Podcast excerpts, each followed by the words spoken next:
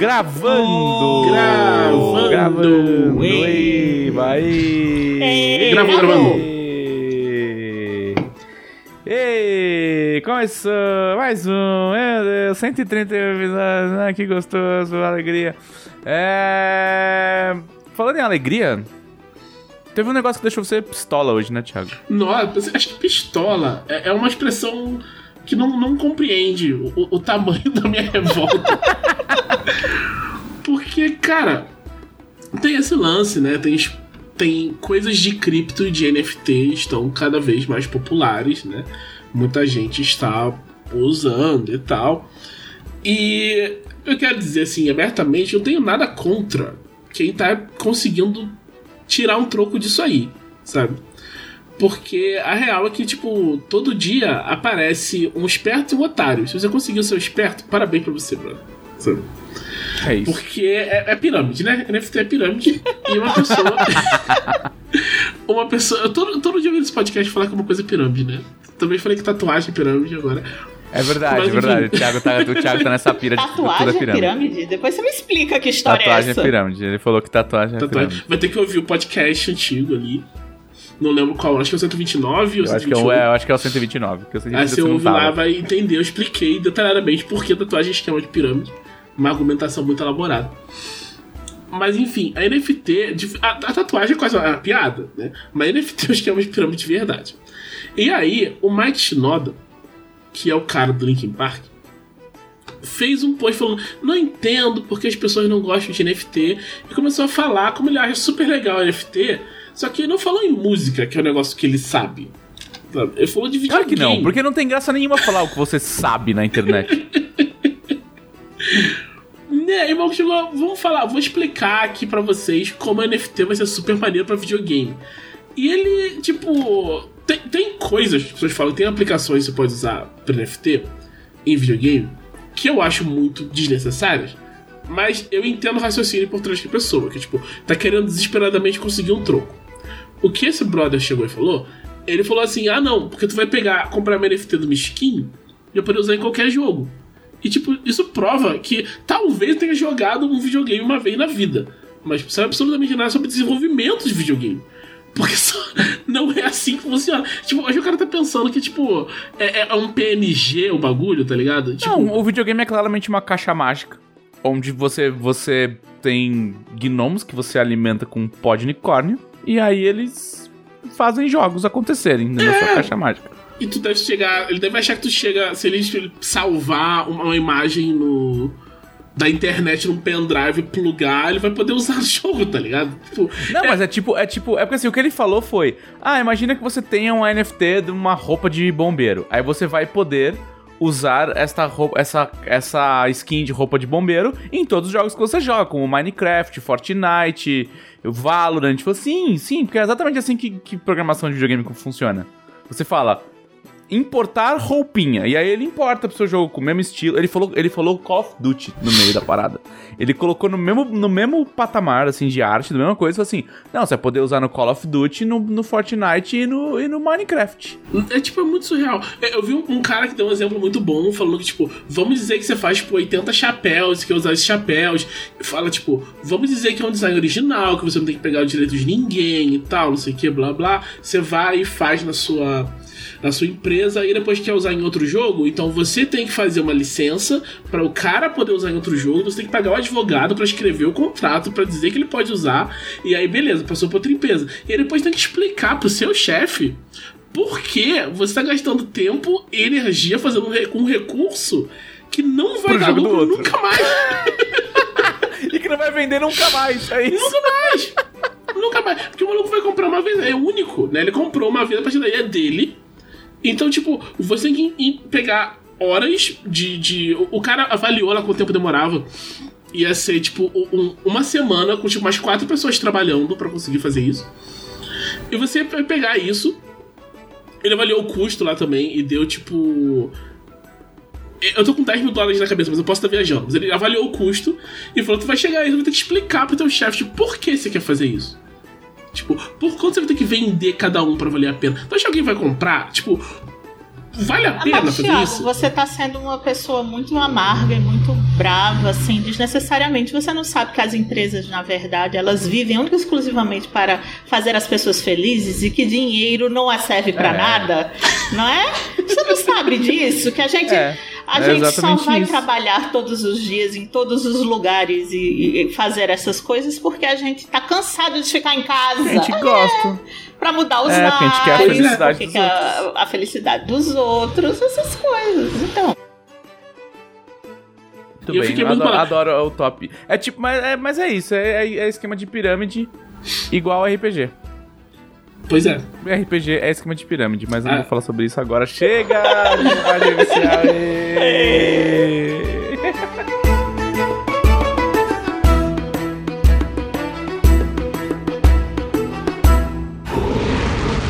Podcast Dragão Brasil.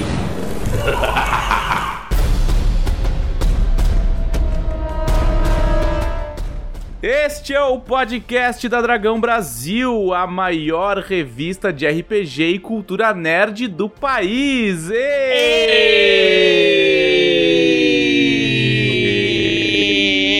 Eu estou aqui com Tiago Rosa. Olá, chat. Eu mudei. Mudou? Mudei já. Tá bom, hoje, hoje é o chat. Tudo bem, então me copiou um pouco. Cadê o meu NFT? Cadê o meu NFT único e exclusivo do, do Olá? Um, e também estamos com a presença ilustre de Elisa Guimarães. olá, olá, olá, pessoas cultistas e amantes de boa comida. E eu, claro. Eu, o usurpador Mor desta editora, inaugurando mais um Della Palusa, onde todos os programas são apresentados por mim. e eu gostaria de começar esse programa com um Olá, súditos!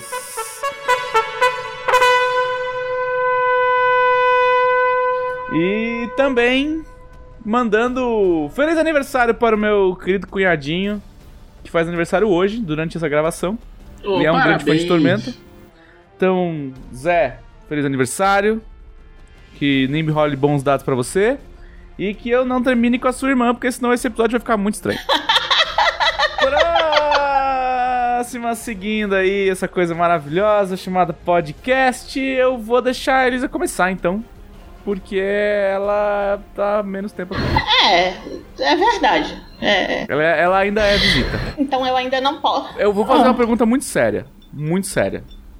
Em algum programa, o Trevisan já mandou você tomar no cu? O Trevisan nunca me mandou tomar no cu. Então você é visita. E a partir de que ele manda tomar no cu, você é- já é de casa, aí não é mais visita, aí participa. Então, como você é visita, você começa. Ah, então tá bom. Ou seja, eu não posso abrir a porta da geladeira, né? Então tá certo. É isso, tem que pedir Tem água. que pedir água. e também não posso fazer o número dois no lavabo sob hipótese nenhuma. Tem que chegar em casa segurando com toda a força a Cecília. Vamos lá. Ah, é verdade, olha eu errando o podcast. Errei o podcast, gente. Depois o Trevisan vai jogar isso na minha cara. Porque antes, eu preciso dizer que eles é a primeira no nosso quadro mais esperado por todos os ouvintes, que é... O que você fez na semana passada ou em qualquer outra semana antes de você estar aqui? Porque faz tempo que você não vem aqui, Elisa. Ah, Tá vendo como é bom a pessoa ser fã antes? Porque eu ouvi os podcasts o suficiente pra saber que essa era a Tá pauta. vendo? Tá vendo, Glauco? Quem escuta o podcast antes de participar dele, obrigado. É, é sempre um prazer tirar a onda do Glauco em conjunto. Né? Então, o que eu fiz, o que eu fiz, bem, eu tive férias, né? Eu estou voltando hoje ao escritório, depois de 15 dias, largada no meu sofá, maratonando é, é, Masterchef. E outra coisa interessante que eu fiz, eu fui ao cinema, assisti Matrix 4. Não vi ainda. Eu, eu vi que isso tá muito controverso, assim, né? tipo, tem gente que fala assim, isso é uma pilha de cocô, tem gente que fala, uau, que filme gostosinho. Porque é o seguinte, ahn, a a- a- existe camadas de compreensão do filme Ok. que não são assim tão sutis assim, muito pelo contrário, tá bem na cara. Mas a- o recado para que os desenvolvedores querem passar são as pessoas que não vão entendê-lo. Ah, pá, legal. Só. Mais um filme para entrar no hall enorme de Clube da Luta. V de vingança. Exatamente. Então, aque- a- o recado foi dado para um grupo específico de pessoas e de um contexto muito específico, sabe? Que essas pessoas vão entender absolutamente nada do recado. É, tem uma metalinguagem super legal no filme. Eu adorei. Como entusiasta de linguística e literatura, né? Metalinguagem é tudo de bom e mais alguma coisa. Tem muita, muita é, easter egg para os fãs da franquia. Tem também para respeito, a respeito de algumas coisas que aconteceram pelo mundo.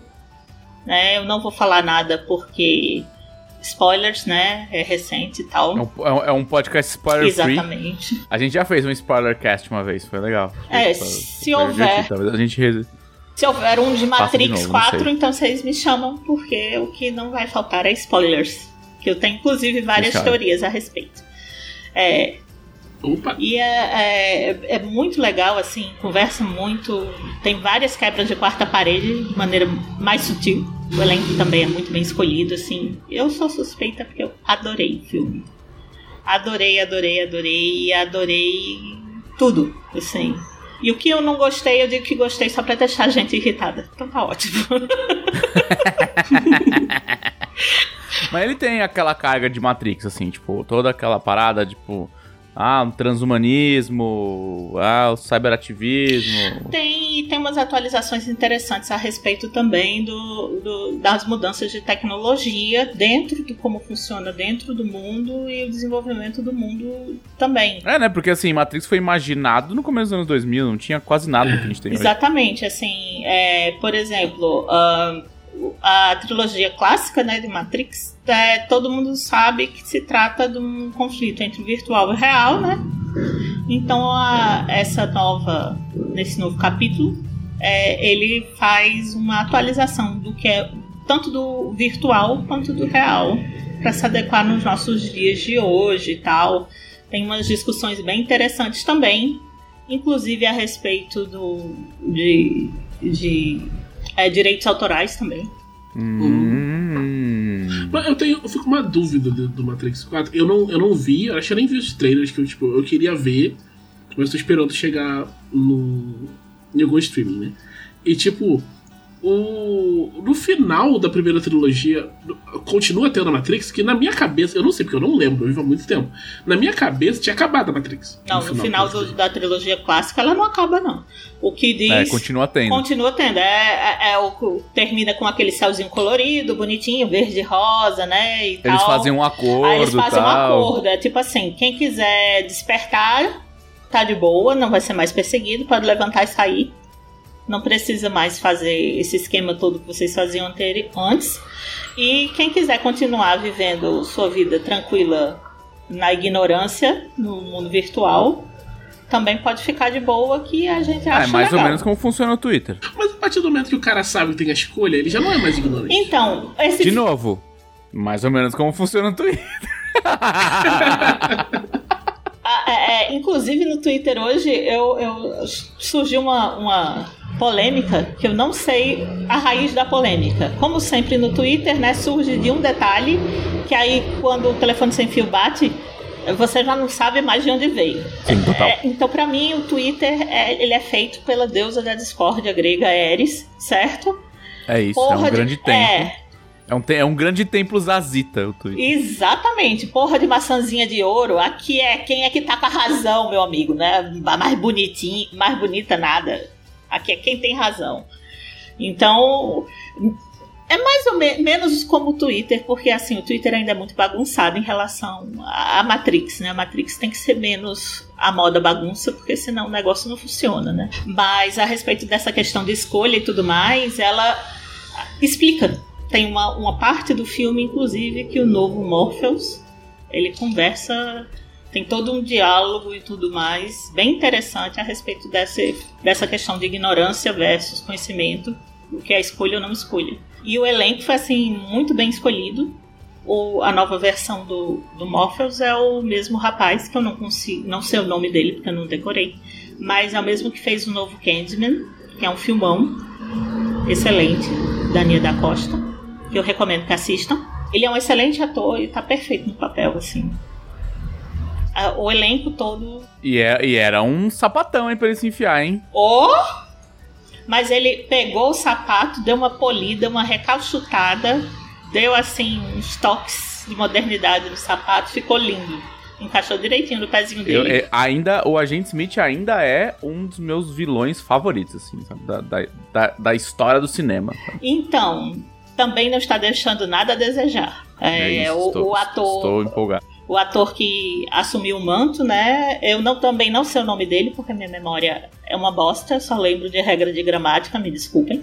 Né? Então, eu, eu gasto toda a minha memória nisso e, e nos remédios que eu tenho que tomar ao longo do dia. Então, mas ah, o ator, ele fez aquela série Mind Hunters da Netflix, muito boa. Muito boa. Muito boa série. E ele também faz o Rei George de Hamilton, o musical que é tão falado. É, também pegou assim um manto, deu uma polida, uma arrumada, passou e tá excelente, assim, adorei. Se- segundo o nosso chat, ele se chama Jonathan Groff. É pronto, ele mesmo. Quando falo de Hamilton, eu só lembro dele mexendo os ombros. Ah, eu tô, eu tô bem afim de assistir. É assim, eu tinha colocado na minha cabeça que eu ia fazer a minha namorada assistir os- a trilogia original, porque ela não viu. Nem Nenhum. Nenhum. Nenhum. Não, meu, nenhum. Meu, meu qual a idade da sua namorada, porque Ela Helen- tem 30. Helena já assistiu a trilogia original, tá? Não, não, ela tem 30, mas ela nunca foi muito do sci-fi.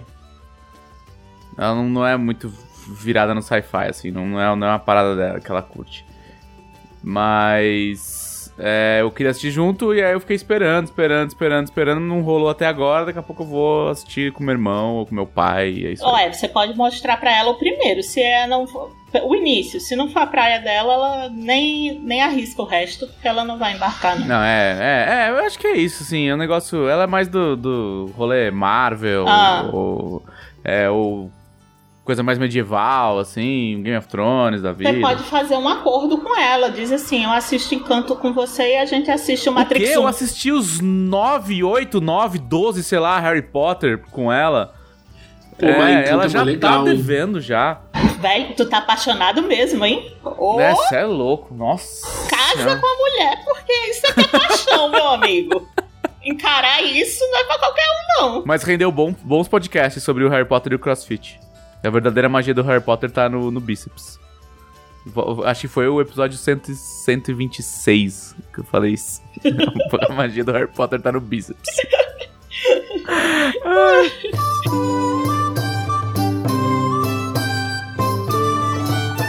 Mas me fala do Masterchef, eu tô interessado. Faz muito tempo que eu assisti. Vocês assistiram esses últimos Masterchefs? Masterchef que foi, né, a, a grande grande inspiração pro Monster Chef, que a gente tava perdendo muitos, muitos espectadores nas terças à noite.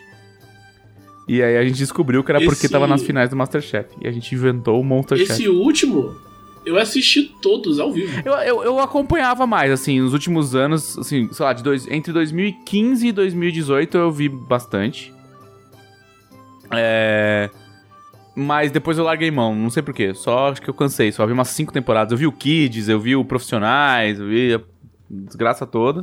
Esse, esse, esse de agora foi bem bacana, que teve dois que eram do Kids que voltaram Ah, nele. que da? Eles Que realmente massa! foram fazer. Não, é que esse, é, o Masterchef não, não pode profissionais, né? Esse é de amadores, certo? Isso. Aí foi. Era o Eduardo e a Daphne. A Daphne, inclusive, era quem eu que tava torcendo, né? E aí. é, o Eduardo foi pra final até. Pô, que da hora. A Daphne, tipo, saiu. Ela, ela foi o top 4, assim, ela saiu antes da final. Ah, não, eu... Não, a- a- a- o Kids me assustou um pouco, assim. A molecada era monstruosa, cara. Em- A molecada mandava bem Então, demais. pois é, é, é, é, eu, o, o Kids, assim, eu, não- eu assistia só o, o, o Amadores, nunca assisti o Profissionais, quando passava na TV aberta, quando eu ainda morava em uma pessoa. Não assistia os outros. Aí eu fui assistir o Kids, e agora eu sou mãe, né? Aí eu Ah, vi, as, rapaz. vi aquelas pirralhas com aquelas facas daquele tamanho, me dava um nervoso. Colocando panela no fogo. Pois é.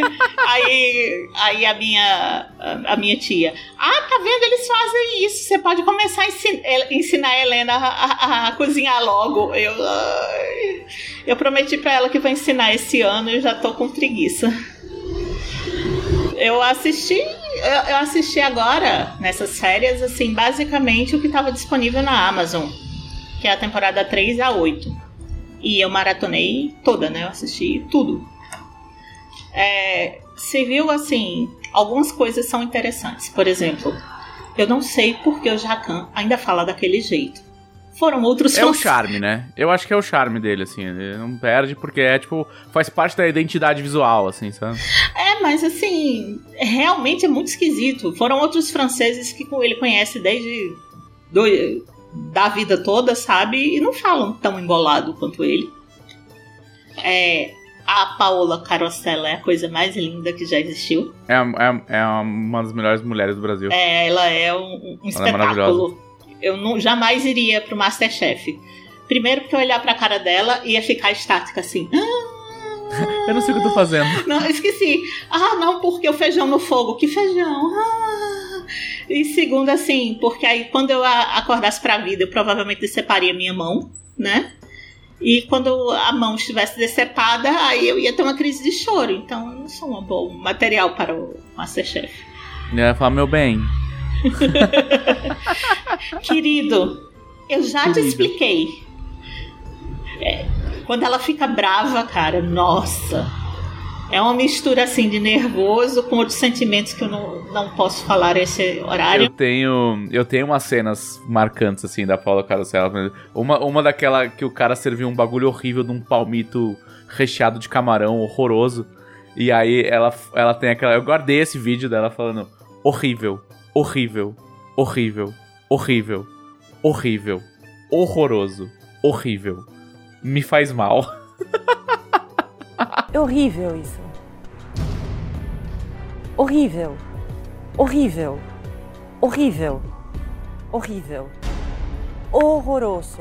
E várias vezes eu mando alguma coisa, alguém posta algum negócio de algum, algum jogo, alguma coisa, alguma ideia tonta de RPG horrível, horrível. horrível. E ela é muito boazinha nas críticas dela. Assim, uma das coisas que eu acho legal do Masterchef no geral é que eles, eles não falam só, tá uma merda, joga fora. É, tá uma merda por causa disso e você conserta de tal jeito.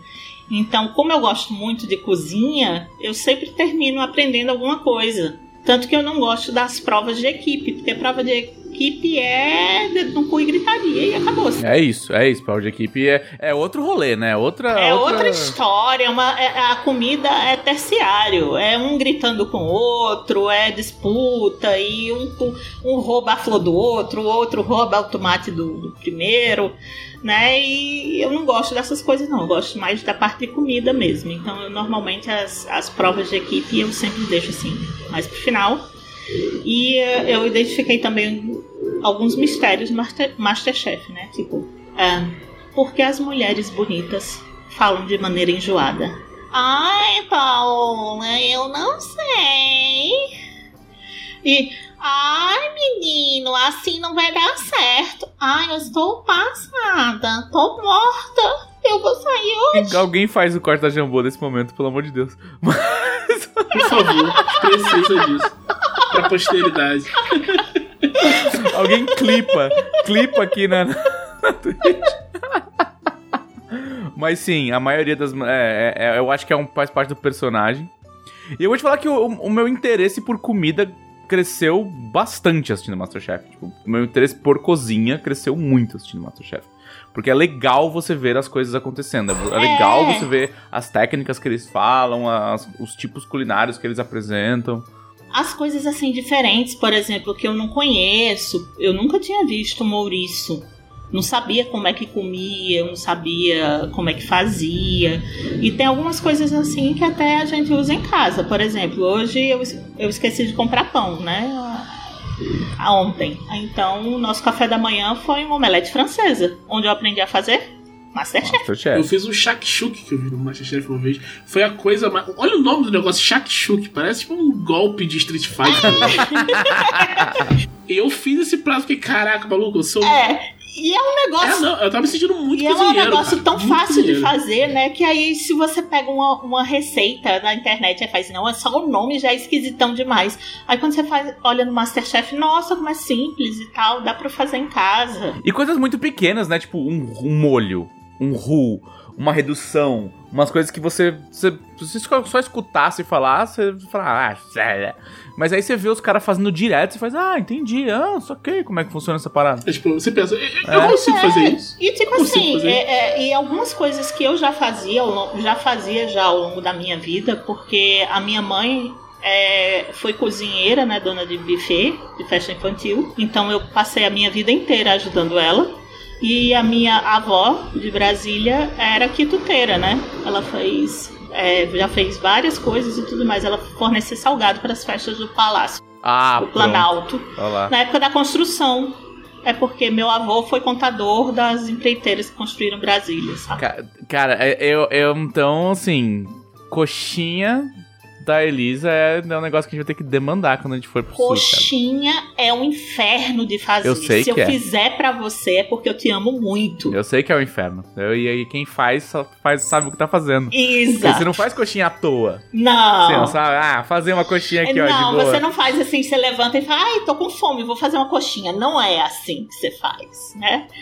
Então, é, eu fazia a vida toda algumas coisas que eu achava que eram coisas triviais, e aí depois eu fui saber que era chique no Masterchef. Por exemplo, eu faço creme de confeiteiro a vida toda. Creme inglês. É, É o uma meu. treta. É, é, não, creme inglês é quando eu disser assim, vou fazer um, um, um pavê. O meu creme é o creme inglês. Sempre é o que eu aprendi a fazer, entendeu? E é. Oh, que chique! Eu não sabia. eu não sabia que eu era tão chique. Creme de potici. Pois é!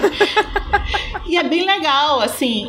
E é também vai ajudar agora no, no Sal e Tormenta, né? Ah, pois é. Eu fico muito triste de estar a, a- um avião de distância do Sal e Tormenta. Pois é, o pessoal aqui de Porto Alegre tá- passa muito bem. Todos os meses, ó. Malditos, Thiago, malditos. A gente- a gente vai ter que fazer uma versão paulistana de Sal e Tormenta. A gente aluga uma cozinha industrial em algum lugar, algum. Algum. algu- Ali na Vila Leopoldina tem vários galpões com cozinhas para filmagem, né? Aí eu falei, não, a gente aluga e grava. Vamos gravar uma semana. Ah, Grava o ano já, grava a temporada. Tá tudo certo. Que não, não? maravilhoso. Isso aí. Grava E é legal junto. assim, porque a última receita de sal e tormenta eu fiz sozinha, porque o Vini já tava de férias, que foram o- o- os, os- as pérolas de saber de Tanató. Que são, é, na verdade, é uma pateachu recheada com creme de café. E eu fiz e refiz a pateachu três vezes. Eu chegava no outro dia no escritório, puta da vida. O Matheus olhando assim pra minha cara, o que foi? Errei a merda da massa de novo. E comam. Não, porque eu, não- eu só levo pra eles quando presta. O que não presta, eu e o Vini damos um cabo aqui Mas em eu casa tenho certeza mesmo. que você e o Vini já tem aquela, aquela régua de falar assim, não, isso aqui ficou horrível, incomível. E a galera faz tipo, não, toda hora, tá ligado? Tá bom, Não, tá bom. é, às vezes Tá ok. acontece assim, tipo assim, a gente faz assim, ah não, vamos deixar isso assim mesmo, porque assim, não vamos refazer de novo, já gastou tanto material e tal, estamos cansados, aí leva pro escritório só pra tirar uma foto bonita, o pessoal, não, tá gostoso. Tá muito bom. É, não adianta, cara, você sobe a sua régua pra coisas que você gosta. Não, não tem como, assim, é... Eu, eu tenho esse problema com, com é, meus pais, principalmente, porque eles não gostam de comida. Eles comem comida, são coisas bem diferentes, sabe? Você comer comida e você gostar de comida. Mas meu pai é aquela pessoa que joga ketchup, mostarda, maionese em tudo, assim, porque ele fala, ah, eu gosto que tá com bastante molho. Eu falo, pai, quando você joga maionese e ketchup, não é molho. Sabe, né? Não é, isso não chama molho. É, é, você tá lubrificando essa desgraça que você tá comendo pra descer, sabe? É, e aí, assim, eu, se- eu sempre fiquei com fama de. É, de fresco. Só que é o, é o oposto, sabe? Eu- meus pais, eles são aquela pessoa que eles chegam no lugar e eles vão pedir um misto quente. Eles não vão olhar. Eles vão pedir um misto quente, um, um x-salada. Porque eles não, eles não sabem e eles não ousam, sabe? E aí eu chego e peço um bagulho e falo, ah, eu queria um Itacolomi, por favor. Aí chega o meu lanche, eu falei, o que, que é isso? Eu falei, cara, isso é presunto crudo com pasta de pesto, nananã, blá, blá, blá. Oh, não, parece mó bom, não vi. Eu falei, sim, você não olhou. Não é nem que você não viu, você nem olhou. Você olhou e você falou, é x-salada, porque você é essa pessoa, que não, você não gosta de comida. Você come, você gosta de comer, são coisas bem diferentes. Exato. É tipo assim, é, eu sou muito enjoada com doceria, mas eu sou muito enjoada com doceria. É, é difícil achar uma doceria ou uma padaria que eu digo assim, nossa, isso aqui é realmente muito bom. Eu ainda não achei aqui em Porto Alegre uma que realmente me satisfaça. Porque eu chego e faço, hum, faltou forno, tá com, É, faltando isso, então. isso aqui. Isso aqui, ó, não dissolveu direito a maisena. Hum, esse chocolate aqui é de mal Tá qualidade. tá não sei o tá- é. quê. Exagerou no, no, no leite condensado, com gosto de leite. Tem, tem essa frescura, sabe, assim. Mas, assim, o lado bom é que quando eu cozinho, normalmente eu ponho a minha, minha frescura na cozinha. Então, Eu quero fazer direito, fazer faz direito. ó, lógico, eu já tô Lógico. gastando material, já tô gastando meu tempo e, e tudo mais, né? Então, vamos fazer um troço minimamente comestível. Aí é, é mais... é- comigo é um pouquinho diferente. Eu acho que é por isso que a gente se diverte tanto, Vini e eu, no Sal e Tormenta e deu tão certo, né? Que a gente fez live ano passado, fez a ceia, né, do reencontro e tal, ao vivo e tudo. Seu dela foi rir da cara da gente, eu quase arranquei meu dedo fora. Mas é gostoso cozinhar com gente que gosta de cozinhar. Isso é uma, é uma parada que eu quero passar pra frente. Sim. Meus pais não gostam de A minha mãe odeia cozinhar e meu pai não quer saber. Então eles vivem de delivery e tal. Se- Semana passada mesmo. Semana passada, a minha mãe pagou uma pessoa pra ir na casa dela e passar umas três horas cozinhando. Ir guardar as coisinhas em marmitinhas e colocar no congelador. Que ela voltou a trabalhar presencial, né? Ela não, não tá mais em casa. Falou, ah, meu, não vai dar pra eu fazer meu almoço, não vai dar pro seu, pro seu pai não fazer nada, e, e beleza, sabe? Então, assim, eu acho que quem não tem prazer em, em, em cozinhar, tipo, em sentar e ah, planejar uma receita, estudar, pegar os ingredientes, fazer o- a preparação bonitinha, e tomar uma cachaçinha enquanto tá ali misturando as coisas no fogo. Isso. E às É, vezes a pessoa assim. não, não adianta. E às vezes você cria a sua própria receita. Criar receita é gostoso demais. Eu tenho uma série, algumas receitas que eu mesma inventei, que aí eu vou testando e tudo mais, e fazendo adequação dos, dos ingredientes, das quantidades. Agora, ah, meu objetivo é conseguir fazer dois pratos nordestinos aqui. Quando tiver bom, aí eu chamo o pessoal daqui para comer aqui em casa. Que eu tô testando baião de dois e Ah, favada. Que é um prato. Favada. é uma- Favada? Como é, que uma- é favada? Como se fosse uma feijoada, sendo que com feijão de fava, que é aquele grandão. Aqui chama olho de, de bode. Ele é grandãozão assim. E ele tem, ele tem uma picância natural e um sabor meio amendoado. Então ele fica bem grosso e você faz com algumas partes de alguns animais. Aqui eu vou usar porco, mas lá na Paraíba a gente usa porco e bode. Então é uma coisa assim muito gostosa que eu tô tentando adequar aqui aos os ingredientes locais quando tiver boa. Sim, no ponto aí eu chamo o pessoal da Jambô É, pra o, o comer. aniversário da, da, da minha namorada foi Baião de dois, que o pai dela tava aqui. Meu, meu, o, o meu sogro é da Paraíba. É, e ele está em João Pessoa, está, está morando em João Pessoa. Acabou, foi pra lá no ano passado, que pediu transferência daqui de São Paulo e foi pra lá. Uma pessoa de bom gosto. E é, meu, é espetacular. Espetacular, Baião de dois é espetacular, cara. É, nossa, eu acho fantástico. E é, assim, tem que ver, eu- o meu caso, eu tenho que ver com os ingredientes locais, porque assim, eu ainda não achei um feijão de corda que eu considere é, decente. Então, tem esse problema. Eu ainda não achei o tipo do queijo que é bom, porque o queijo coalho daqui não é, ele não é firme o suficiente, então ele derrete, não fica muito legal. Então eu tô testando agora uns queijos da colônia por aqui pra ver qual é o nível de maturação, se fica bom ou não, pra conseguir fazer um baião de dois decente. Quando o baião de dois decente sair, aí eu vou fazer pro pessoal, provavelmente, como está indo a passinhos de tartaruga, do aniversário de um ano da Haradaki Ellen, será baião de dois. Mas eu, eu acho engraçado que é tipo o que a gente fala de fazer regra de RPG. Não é porque você gosta de jogar RPG que você sabe que você vai gostar de fazer regra, cara. Não é porque você go- gosta de comer que Exato. você vai gostar de cozinhar, tá ligado? Você tem que gostar de cozinhar. Você vai- tem que gostar de fazer É, regra. eu, eu gosto paca de cozinhar, cara. Tipo, eu não sou. Eu não vou dizer que eu tipo, sou um excelente cozinheiro nem nada, não tenho muita técnica. Mas, tipo, eu, eu. Pra mim é um momento muito bom, tipo, o, o momento do meu dia que eu, tipo, paro o, o trabalho, vou pra cozinha, tipo, ajeito as coisas, cozinho. Pra mim, sei lá, meio que reseta as coisas, sabe? E é, é muito bom você fazer uma pausa, fazer uma outra atividade bem diferente que você tá fazendo depois voltar. E, só que às vezes eu invento coisa na cozinha. Eu tenho esse, esse problema, que eu, tipo, tô vendo, tipo, vou fazer uma coisa simples. Eu penso, e se eu fizer Mas você inventa na louca, De outro na hora, jeito. assim, mete. Ah, mas Na aí louca, também na você se louca. complica. maluca? É, aí às vezes não dá certo. Aí quando não dá certo, eu falo, ó, Clarice, vamos pedir um almoço. Ó, sinal que vocês ainda são bonzinhos, porque eu, eu às vezes invento na hora, faço. Termino, olho pra Helena e pra Daniel e digo assim: tá uma merda, mas é o que tem pra comer, então senta e come sem reclamar os dois. É isso ou fome? E não tem biscoito, tá ouvindo? Não tem biscoito. Mas é, eu acho que. É, é- cara, eu, eu, co- eu coloco isso dentro de qualquer ofício. É, é igual. Cara, a gente debatendo regra hoje, eu, você e Rafa, sabe? Todo mundo ali já tem experiência, gosta do que tá fazendo e consegue puxar coisas de outros lugares e, e- e tem referência, tem bagagem, tem vivência e consegue montar um bagulho do nada. Eu acho que pra mim cozinhar é a mesma coisa. Você tem referências, tem bagagens, tem vivência, você consegue puxar os sabores, você sabe o que acontece, você sabe quantidade. É o que eu brincava, que minha mãe falava que a minha avó, ela falava, quanto que é de açúcar? Ela falava, ah, é um tanto bom de açúcar.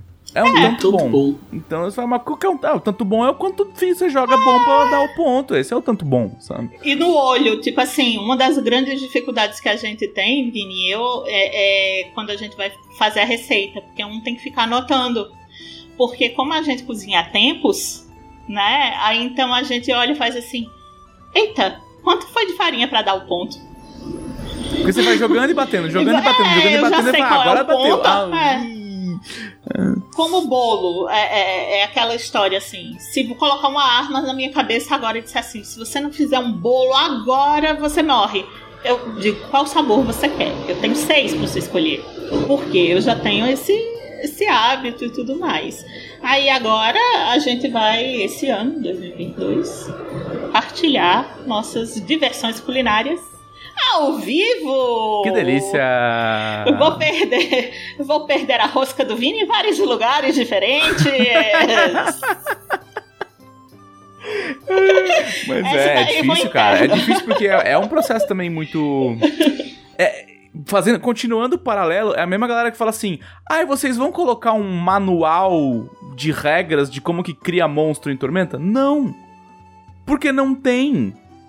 Não tem manual, tá ligado? É, é- é- são profissionais no que eles fazem, que tem muita bagagem e que fazem o bagulho de um jeito que não tem como ensinar pra uma pessoa leiga. É, é isso. Sabe? É aquela história assim, tipo, ah, mas você, você, como é que você cobra X se você demora 10 minutos? Tu sabe quantos anos eu trabalho com isso? Quanto eu estudei pra fazer esse negócio em 10 minutos? Sim. Não, o quanto eu sei, né? Quanto tempo levou Isso. de esforço, dedicação, custo pra eu acumular essa quantidade de habilidade, de técnica, de conhecimento, sabe? Pra conseguir fazer isso. É, é, até o- lá no escritório, o Matheus uma vez brincou.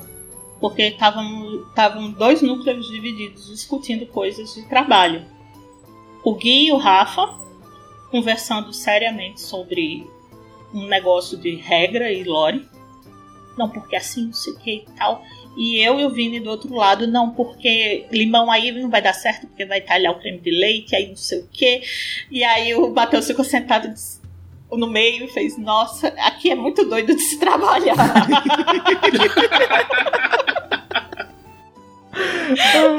Mas é, cara, é o que eu falo. Tipo, eu, eu, eu sou um cara que gosta muito de molho e muito de massa, né? Por- porque eu, eu sou a- o estereótipo pronto, assim. O, o, o, o, paulistano nascido na moca com sobrenome italiano que gosta de macarrão e molho, sabe? E aí. massa eu sou ruim ainda. Eu não, não, não- nu- nunca tive um, um- uma vivência de fazer massa, sabe? Não- E massa é prática. Enquanto você E, não e até o calor da fazer, tua mão também, muda. né? Também influencia na massa e tal. Mas molho é um bagulho que eu me especializei, assim. Tipo, eu sei montar um molho com coisas da geladeira. Que foi o que eu fiz hoje, assim. Tinha massa, massa lá, tinha macarrão, tipo, né? Macarrão de, de saquinho mesmo pra fazer. Macarrão pronto. Não miojo, lógico. Macarrão, macarrão. E eu falei, ah, meu, não tem molho, né, e tal. Aí bate o olho na geladeira, lá tem isso, tem isso, tem isso, tem isso, tem isso. Ah, fiz um molho de queijo ali porque tinha. E aí o meu irmão desce e falou, o que você fez? Um molho de queijo. Com o quê? Eu falei, com creme de leite, requeijão, mussarela, pimenta do reino, sal. Noz moscada, essas É, coisas, é. sabe? E aí, tipo, ah, tá. Porque aí, e é isso, é um negócio que, inclusive, eu vi no, no próprio Queer Eye lá que eu tava assistindo, tem uma menina que ela fala, não sei cozinhar e eu não sei. E pra mim é bruxaria como uma pessoa en- entra no mercado e fala. Vou fazer a vou usar isto, isto, isto, isto e isto e juntar e fazer a receita tal, tá ligado? É, é, Dante, ele fala isso também, assim, ele olha assim, aí faz, nossa, não tem nada nessa casa. Abre os armários, não tem nada nessa casa pra comer. Aí eu vou pra cozinha e saio. De onde você tirou essa torta? Eu, ué, dos ingredientes? nada. Alguém tem que fazer, né? As coisas não ficam prontas sozinhas. Exatamente. Não, sensacional. Eu não vi. Estamos falando de comida, meu Deus, posso falar de comida por uma vida inteira. É, então tá bom. É, Masterchef. Quem foi o seu ganhador favorito do Masterchef? É, foi a, a, a ganhadora da segunda temporada. Poxa, Isabel. A Isabel que voltou, Você inclusive, essa- numa outra temporada como, como jurada, alguma coisa assim, não É, foi? exatamente. Pra fazer uma prova. Ela, ela volta todas as temporadas. Ela é uma das ganhadoras mais carismáticas e tudo mais. E ela, E ela deu certo, não foi ela que foi, foi convidada pra um monte de restaurante quando ela estudou e tal? Não, essa daí é da primeira temporada, a Elisa. Ela é, A Elisa, ela tá. é chefe de, de estação de um restaurante três estrelas Michelin na, em Nápoles. E na, é, que é, que é o, aquele, do, aquele restaurante do hotel, né? Isso, É, exatamente. como chama esse restaurante? Meu Deus, Pô. chat, me ajuda. É um dos pouquíssimos três estrelas da Itália e ele fica num É. hotel. Rapaz, que moral. É, na não, moral. foi assim, Thiago, foi um negócio assim. Ela, eu vi, e eu vi a história dela, porque assim, eu, eu acompanhei muito o Chef's Table, né? Eu adoro o Chef's É, Table. também, adoro. E aí, tipo, foi foi o restaurante que o Máximo Botura foi convidado pra ser sous-chefe. E, e largou a, a francescana por um ano pra ficar de sous-chefe nesse restaurante. E, e foi um negócio meio assim, ela, ela saiu da Cordon Bleu, ela foi pra um restaurante francês que é fudidão também, foi, foi assistente lá, aí ela saiu desse restaurante, ela foi pro restaurante italiano, ela cozinhou com o Máximo, E, e, aí, foi. o, e aí depois o Máximo, quando tava saindo desse restaurantezão nervoso aí, chamou ela e indicou ela. Então assim, a mina, ela foi... Não, ela, ela, foi reto na carreira, assim. Ah, Ela- ela, era ela- boa nível absurdo. E ela destruiu, ela, ela tem um tempo e tem você chega na Cordon Bleu e o tempo assim mínimo de formatura é de dois anos e depois disso você pode enrolar por um tempo e tudo mais. Ela conseguiu uma autorização especial para conseguir se formar com um ano e dez meses para ir direto pro restaurante e tipo ela já é chefe de terceira praça, né? Que é falta dois só para ela ser sous-chefe. Então e ela é super nova Sim. a mulher, assim, fuderosa. Né? Eu não tenho estrutura emocional pra lidar com a pressão de uma cozinha profissional. Não, é, é, é- é loucura. É loucura. É, é assim, é, É. E é uma loucura que não precisa mais ser tão loucura assim, né? Tipo, virou. É tipo, sei lá, é tipo exército. do Tipo, É. tem umas paradas que, cara, 2020, não precisa mais, sabe? Tipo, é, Isso. dá pra gente dar uma amenizada na parada. Mas é tipo. É um, um espantalho cultural, né? Da Sim. profissão. É que alta, alta gastronomia, ela ainda é, ela ainda por cima é meio uma seita, né? Também. É, e eu gosto da Isabel porque ela saiu da Cordon Bleu, abriu o próprio negócio dela, que é um restaurante autoral dela, só com o tipo de comida que ela gosta. E, e eu acho ela super legal e além do que, ela é a única ganhadora gordinha. Porque ó, no Masterchef É ganha verdade. mulher bonita e gostosa, ganha homem normalmente branco. E 90% das vezes pau no cu. Né? Isso é verdade. Então, é, é, é o caso. Então existem só duas exceções. Que é o Rodrigo, que ganhou. que é pernambucano, que ganhou o sexta ou foi a sétima temporada, e a Isabel. Então eu gosto mais dos dois, lógico. Pernambucano, né? Ali do ladinho da minha terra. E a Isabel, uma mulher gordinha. Oh, não tem como se não se identificar. É, eu tenho, eu tenho uma, uma amiga que. A gente perdeu contato nesses últimos anos de pandemia, mas ela foi da produção do Masterchef da primeira à quinta temporada. E ela conta uns negócios que depois eu te conto. Ah, eu quero saber todos os eu, não quero, eu não quero gravado em nenhuma, nenhum meio audiovisual. Pra não ser usado contra mim. Eu quero tudo, ouvir o seu dela. Senão, É. quando a gente se encontrar pessoalmente, eu não vou dar comida pra você. Oh, no. Não, mas eu, eu, eu tô devendo Olha, um como alcoólico pro seu marido. Pra nós dois, é, eu vou pagar o coma alcoólico com doces no outro dia. É isso, perfeito, evitando a ressaca. Agu, Exato. aguinha e docinha, é isso.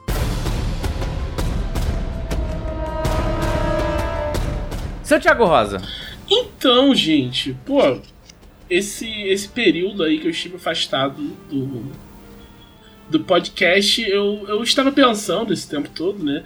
Eu percebi que eu fui completamente subjugado pela Disney. Que o que eu fiz foi ler um, um- quadrinho dos X-Men muito bom, né? A Marvel é, foi dominar parte desse conglomerado do rato.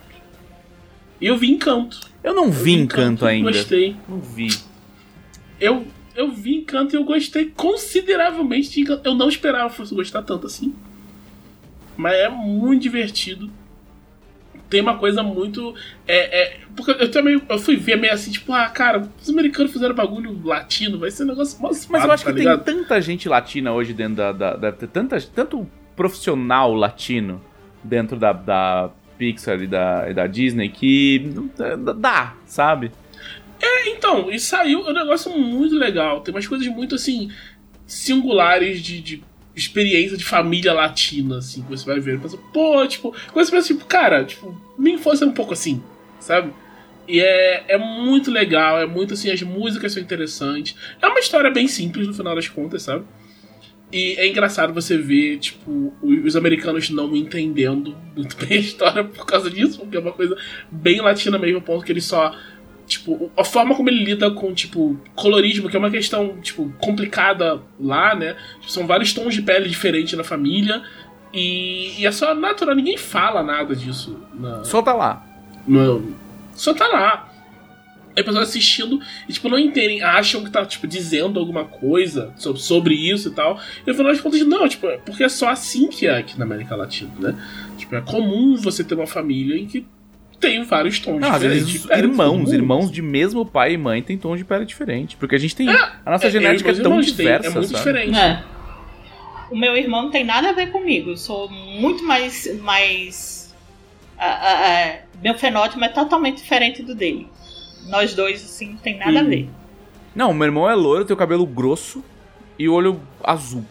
Pra quem não conhece, o dela não tem cabelo grosso e não, Não, tem olho cabelinho, azul. Olha o cabelinho, ó. Meu cabelinho é bem É. fininho, cabelinho fininho. Se bater Cabelinho um fininho, vento. escorrido. É. Meu olho é um verde bem escuro. É, mas qual é o mote, Thiago, do, do, do negócio? Então, ele tem essa, tem essa família, né? Que eles têm um milagre. Que a, a patriarca da família, que é a avó, que é outra coisa que é muito Isso é muito latina, latino. né? Que é a avó, tipo, na cabeça É, da, é, e da é família. isso, é. E, e, e, e aí É quem isso. duvida, né? E exatamente. E ela. Elas estavam saindo de um lugar que tem uma vibe muito. Era a Colômbia, né? Então eles meio que insinuam, não falam em lugar nenhum, né? Mas insinuam que é uma daquelas vilas foram expulsas por tráfico de drogas e tal, que ocuparam a cidade inteira, expulsaram o pessoal de lá e o marido dela morre no, no processo. E aí ela, desesperada, que ela tava com trigêmeos, tipo, de, de colo, carregando os três num braço só, guiando o pessoal pra fugir, pra encontrar um lugar onde viver. E o marido dela morre e ela encontra uma vela que é um milagre. Né? E esse milagre dá um, um poder pra cada um dos filhos e depois vai passando pelas gerações o, o poder. E aí tem a protagonista, Mirabel, que ela não tem poder. Ela é a única da família que não tem poder. E tipo, ninguém entende muito como isso acontece, e a dinâmica da família vai, tipo, mudando de acordo com isso, de como as pessoas lidam com seus poderes e tal. As, elas, tipo, são centrais do, na cidade, né? Tipo, os poderes deles fazem a cidade prosperar. E eles, tipo. É uma coisa bem de comunidade latina, tipo, aquela cultura de bairro, assim, tipo, todo mundo se conhece e tal. E, tipo, fala, preciso de uma ajuda aqui, chama fulano, fulano vai lá ajudar e tal. Então, tipo, tem muito disso, é muito legal. É uma coisa que eu vejo, tipo, é muito pouco americano. Sim. Sabe? Eu tava vendo, pensando, cara, é muito pouco americano isso, sabe? Muito, muito legal, muito divertido. Eu adorei as músicas, a música não sai da cabeça. E eu, tipo, toda hora eu tô andando, eu lembro de alguma, alguma coisa, tipo, querendo cantar, muito. Não, eu tô, muito, eu tô muito pra legal. trás em Disney Zices, cara. Eu terminei Hawkeye recentemente, então eu tenho que. Eu tenho que assistir ainda. Encanto, tenho que começar os bagulho do Boba Fett. Tô muito pra trás em Disney Zice. Boba Fett eu não vi nada também. Eu quero, eu quero ver. Você, você viu Boba Fett, Não. Lisa? Então ninguém viu Boba Fett. É isso, não é. importa. O Dan ainda não, não assistiu, assim. Eu admito que eu não sou muito fã de Star Wars. Essa caneca que eu estou bebendo é dele. Né? Então, é, eu não gosto muito, não. Eu assisto as coisas por insistência dele. Então, como ele ainda não insistiu, eu estou esquivando. Eu não sou o maior fã de Star Wars também, não. Não sou um. Não. As pessoas. É, Eu tô vendo se tem no fundo, mas não tem é uma mais. das coisas. Não, é uma das coisas que as pessoas acham que eu gosto mais do que eu gosto, assim. É. E aí elas me dão presentes. Tudo que eu tenho de Star Wars eu ganhei. Tem zero coisas de Star Wars que eu comprei. Zero. Né? Mas assim, eu tenho, eu tenho zero conta. Assim, ah, haterzão de Star Wars. Não, tipo, ah, legal, bacana, mas eu não piro, sabe? Em Star Wars, igual a galera pira. É, é, é mais ou menos a mesma vibe que eu, assim. Não é que eu ache ruim, é que eu só não. Oh, vou assistir isso. Então você, você leu X-Men, você bastante, assistiu o X-Men da Disney. E é o X-Men. Nossa, verdade, é o X-Men da Disney. cara. E aí eu li o X-Men Inferno. Inferno, ele é tipo. Terminou agora, é uma. É uma minissérie que é o final da saga do, Jonathan Hickman, que é o, que tava fazendo o roteiro dos X-Men. Que ele começou o lance que tem Krakoa, né? Que sempre teve Krakoa, porque ele sempre teve. Desde o Giant X-Men, que introduziu o Wolverine, a galera, tipo, relevante dos X-Men, né? Porque ninguém se importa com os originais. Mas aí tem. Esse cara, ele pegou Krakoa, né? Krakoa era uma, uma, uma ilha. Krakoa por um tempo não foi viva. Cracóvia em São, em- na, na edição brasileira? Não, talvez. Eu lembro, eu lembro dela ser soada como Cracóvia. Possível. Naquele desenho tinha? E aí, Dos anos 80? tinha Krakoa no desenho? Eu acho Do que X-Men, não. não, X-Men, foi Animated 90. Series? É, tinha. Porque. Eu acho que não tinha Krakoa, não. Eu não lembro, pelo menos. Não sei. Agora eu viajei. Mas, mas então, tem Krakoa, que é uma ilha viva. E aí, nessa. Nessa. Nessa saga, Magneto e Professor X se, se unem. Tem um motivo que eles se unem, mas eu não vou falar porque tipo, é um spoiler muito grande. E eles decidem que vão trabalhar juntos para fazer uma nação mutante sustentável em Krakoa, né? Então eles transformam a ilha, tipo, eles tipo, fazem um acordo com a ilha, que é um ser vivo, né? e usam, tipo, uma coisa tipo de, de biotecnologia lá, os portais, e eles conseguem vários avanços, tipo, farmacêuticos e tal. E eles usam isso como, tipo, moeda de troca para as outras nações deixarem eles em paz, sabe? É tipo, ó, a gente tem a cura do câncer aqui, vocês querem? É só vocês não serem cuzões. paz. Esse é o Isso. único preço. Não seja cuzão. Te dou, te dou a cura do câncer, basta você não ser cuzão. Spoiler. E eles serão Spoiler, fusões. falham, né? E, tipo, tem, eles fazem várias paradas muito maneiras, assim, tipo, pra estabelecer que é uma nação para todos os mutantes, eles, tipo, o, o que eles pedem para outras nações, né, tipo, vocês têm que perdoar qualquer mutante por um crime que cometeu aí e manda pra cá. Então, tipo, todos os vilões dos X-Men estão em Krakoa. Tipo, receberam todo mundo. Apocalipse, que é tipo, o maluco tentou destruir o mundo várias vezes, tá lá. Ele é parte do conselho de Krakoa. Então, tipo, eles se reúnem todo mundo, é uma coisa meio assim. Você vê um, um, um malabarismo político que todo mundo tem que fazer em tudo, porque no final das contas eles querem a mesma coisa, sabe? Eles querem sobreviver. E, e- e a ilha é sobre isso, sabe? Sobre obter poder político para sobreviver. E eu acho que, tipo, é um paralelo muito, tipo, muito claro pra como a gente tem minorias políticas hoje em dia, assim, sabe? Que você precisa, Claro que não, tipo, Thiago, não tem política no quadrinho. Inventando aí. Meta política na minha cultura pop. Né, né? Mas é, tipo, é muito descarado o que eles estão fazendo. Que, tipo, Geral, geralmente. se posiciona é, de um tá jeito que. né? Tipo, você precisa, tipo, se unir a pessoas que têm um- um- as mesmas necessidades políticas de você para poder reivindicar isso, independente do que você acha dessas pessoas pessoalmente. É o que a gente tá falando, no final das contas, é tipo, sem organização coletiva, você não consegue. Essa é a mensagem que eu tô passando. Sem organização coletiva, você não consegue fazer nada, né? E os mutantes se organizam e vão conseguindo conquistar coisas e tal. E o inferno é quando tem uma ameaça real a isso, né? Que também não dá pra falar porque é um spoiler muito grande o que, que é. Mas é, é como eles lidam com essas coisas pra, é, pra ilha continuar existindo, né? Pra eles continuarem tendo uma chance. E é, pô, é, é- é muito, muito, muito legal. Eu gosto muito de X-Men no geral, né? Mas essa fa... Eu gosto muito de Jonathan Hickman também. O Jonathan Hickman escreveu é, Secret Wars, ele escreveu Quarteto um tempão. Ele é um cara que manda. Eu gosto muito do, do trabalho dele. Mas nessa, do- de, nessa run dos X-Men, ele superou demais, assim. É, é muito legal o que, ele, o que ele tá fazendo. Como ele usa personagens que estavam meio abandonados. Tipo, um dos personagens mais importantes é o Cifra, que é aquele cara que tem a habilidade de entender todas as línguas. Tipo, eles só conseguem tipo, se resolver com Krakoa, porque o Cifra consegue se comunicar com Krakoa.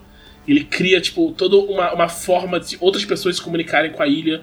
Pra, tipo, os faz uma interface pra poderem falar com ela e pedir coisas da ilha. Então, assim, é muito, muito. Poderosos linguistas! É! Além de. A única, acho que a única coisa não Disney que eu fiz nesse meio tempo foi Attack on Titan, que eu vi o, o- o que saiu agora, né? Antes de ver, eu li o, o mangá todo pra. Que eu não, eu não tava, não tava, tipo, a par até o final do mangá. Eu li até o final. E eu via todo mundo falando, nossa, o final de Attack on Titan é muito, muito ruim e tal. E... Aí eu falei, ah, vamos ver como é que é o final, né? Não deve. E é. Tipo, é, É, é bem ruim. é é bem ruim.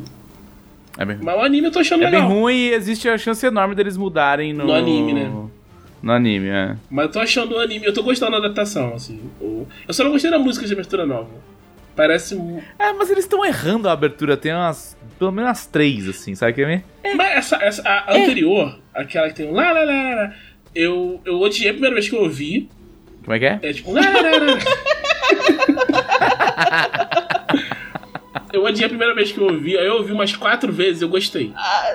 Na verdade, então você não Ok. gostou, né? Você foi persuadido Você a acostumou. gostar. Talvez. tá- não, mas mas hoje eu, eu digo eu gosto. Hoje eu tipo, vou escolher uma das minhas favoritas, eu vou dizer que é a do Larararará. Mas o. Essa, essa atual parece, parece muito tipo um metal genérico de 2001, sabe? Sim.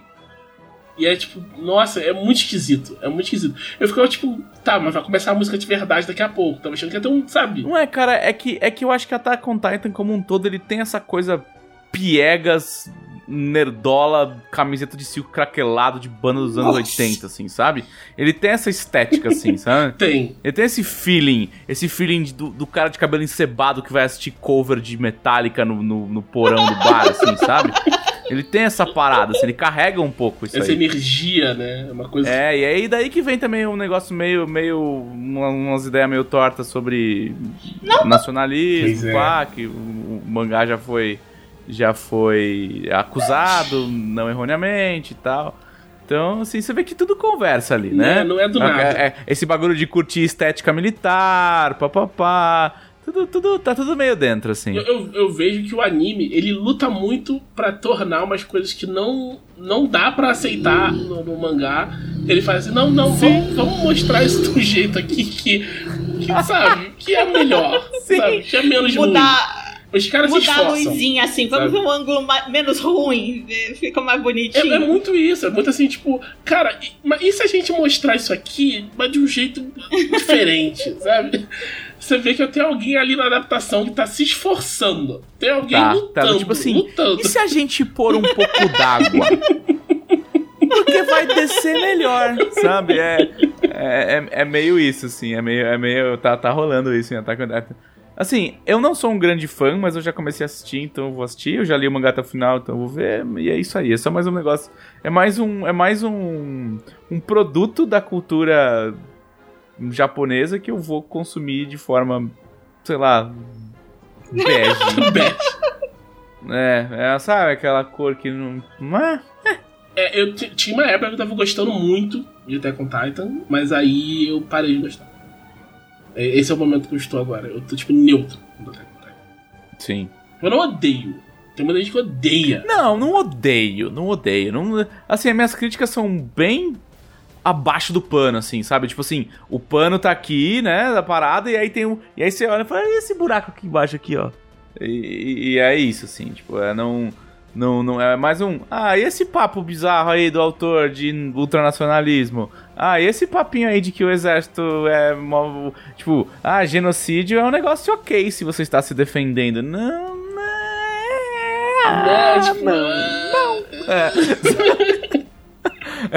Nesse, tem um, um- um- nesse, nesse anime tem um diálogo que a gente chega assim, mas você tem que admitir que o genocídio tava certo, né? E a pessoa, sim. É, né? E você fala. Tem essa fala. Não, filha da puta, não! Continua sendo genocídio, sabe?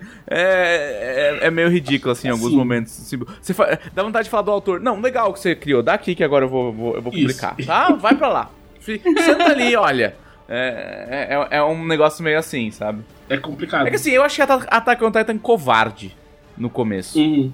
Porque se eles fossem atacados e todo mundo morresse, ia ser incrível, eu adorar o anime. É isso. Foda-se, eles, eles fizeram um puta build-up ali pra bater nos titãs e aí, não. e fosse um grande anime dos caras se fodendo e todo mundo morrendo, ia ser incrível. Mas, é... E aí, e aí é foda. E aí ele começa essas paradas aí de, das, das nações, as coisas, você faz... Teve toda aquela polêmica que ele foi cancelado no... Ele foi proibido na Coreia, né? Porque tinha um personagem que tinha o mesmo nome e a mesma cara de um general japonês que fez, tipo, atrocidades na Guerra da Coreia. Foi, inclusive, preso.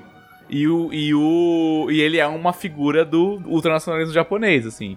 Né? Porque as pessoas acham que nazismo só tem na Alemanha, mas não, né? Teve nazismo. O, como eu disse, o, como eu gosto de falar, o eixo não se, não se É. juntou à toa. Pois é. Eles meio que concordavam um com o outro. Então, é, é, rolou umas paradas assim no, no Attack on Titan. Tipo, o cara é um general do exército e ele tem a mesma cara do general do exército, sabe? É, e ele tem o mesmo nome do general do exército. E a galera faz, mano, não dá pra defender isso aí não, tá ligado? Não dá. E ele, e ele assim, não é um, ele não é um vilãozão. Ele é só um, Ele é um cara. personagem legal. Ele é um cara. É. Não, e o autor, quando foram falar isso, ele falou: Não, mas não é de propósito. Não, Isso não é uma homenagem. mas Assim, é, foi um cinismo que. Assim, se o cara chegasse e falar com- e, e pagasse, assim, tipo, double down, sabe? Tipo, botei. Sim, falava, é, botei é, é, é o nazista cara mesmo, mesmo. botei. É isso aí. É. Eu ia achar ruim porque botou nazista. Mas é respeitar a coragem, pelo menos. Mas não, é isso, não foi isso que aconteceu. É, assim, a gente aplaude a coragem porque noção não tem nenhuma. Exatamente. E, e é o. E é aquele negócio do sentimento japonês que, tipo, o Japão nunca fez nada errado, sabe? Tipo, é, é- é esse ultranacionalismo japonês de o Japão nunca fez nada errado. A gente era um império, a gente tinha que conquistar outros, outros lugares. Tipo. É, e aí você faz, então, amigo. Não é bem assim. Não é bem assim, né?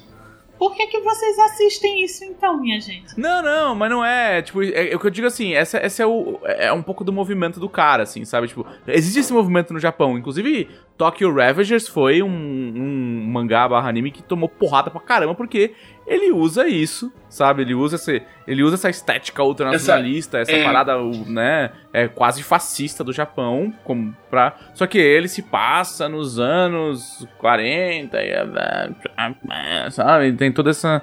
Eu, eu não assisti, eu comecei e fiz, ah, cara, na moral, assim, não, É, não eu obrigado, não vi sabe? também. E, tipo, isso é uma coisa que acontece muito com, tipo, com gangue de rua ja, japonesa. Porque eu fiz um, um dos meus trabalhos de faculdade. Foi só sobre gangue de rua japonesa. Então, tipo, eu vi muita coisa sobre isso, bizarramente. E tem um, um lance que eles usam muito, essa iconografia da época, nem tanto por, tipo, uma coisa de concordar, mas pra chocar a sociedade. Sim, é igual você faz filme de nazista, pra você mostrar como o nazismo era horrível, tá ligado? É meio isso, assim. É. Aí, tipo, você vê o cara que tá à margem da sociedade, porque a gente vê essas, tipo, ele falou, tipo, é, Bolsonaro com essas gangues de moto japonesas, né? que, pra mim, quando eu penso gangue de moto, a gente tá pensando aqui, tipo, no ocidente, eu penso gangue de moto são os caras que, tipo, estão andando armado e, tipo, usando muita droga e batendo muita gente.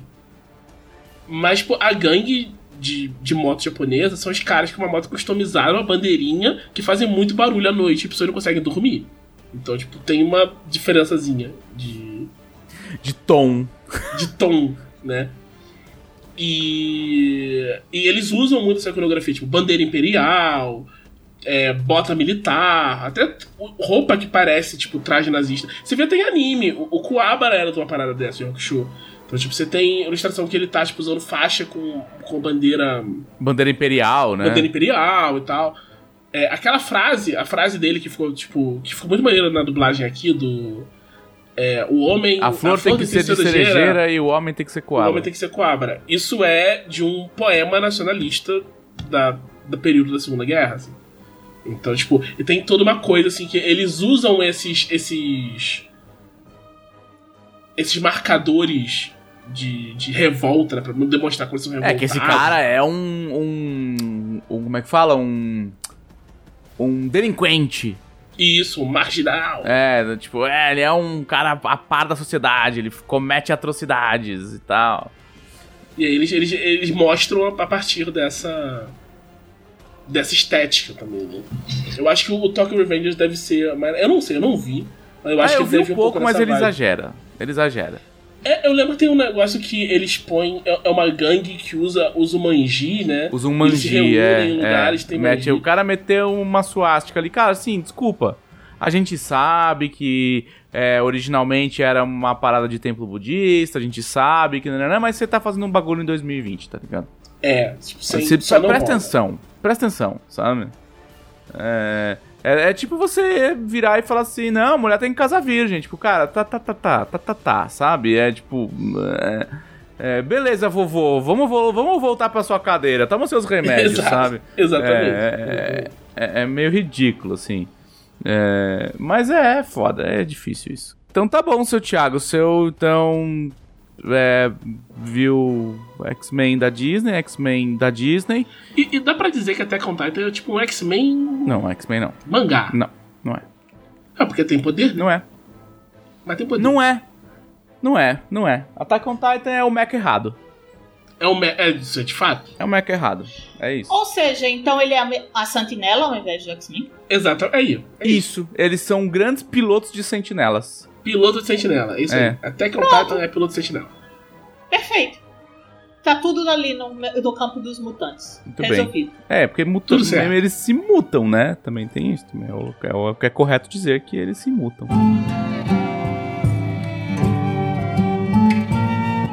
Agora eu. Eu. Eu primeiro gostaria de me dar uma medalha. Mas como assim? Assim como o nosso ilustríssimo presidente da república, eu vou me dar uma medalha. Ok. Só que a minha eu mereço. pode, você pode também. Só é. que a minha eu mereço. Né, é comprovadamente merecido que é, é, eu martelei nos últimos podcasts aqui que a The Power of the Dog era um dos melhores filmes do ano passado e era incrível, maravilhoso, todo mundo tinha que ver. E nesse final de semana ele ganhou o Globo de Ouro de melhor drama, inclusive em cima de Duna, para desespero dos nerdolas. Mas assim, Duna não é um bom filme, ainda. não, eu assisti. É, assim, desculpa, eu tive essa discussão com o meu. Com meu Duna é animal, que isso aqui foi. Cara, você só acha Duna animal porque você é um homem de 45 anos que vive de saudosismo. é por isso que você acha Duna animal. Sabe? Que assim. E, e, e, assim, realmente, esse meu amigo, ele é um cara que vive de saudosismo, assim. Ele não escuta nenhuma música que foi feita antes dos anos 80. Ele não assiste nada que não seja um, um, um sequel ou um prequel de alguma coisa que ele conhece. Sabe? Ele, ele ainda é o cara que, tipo ele vive de cultura dos, dos anos 90, sabe?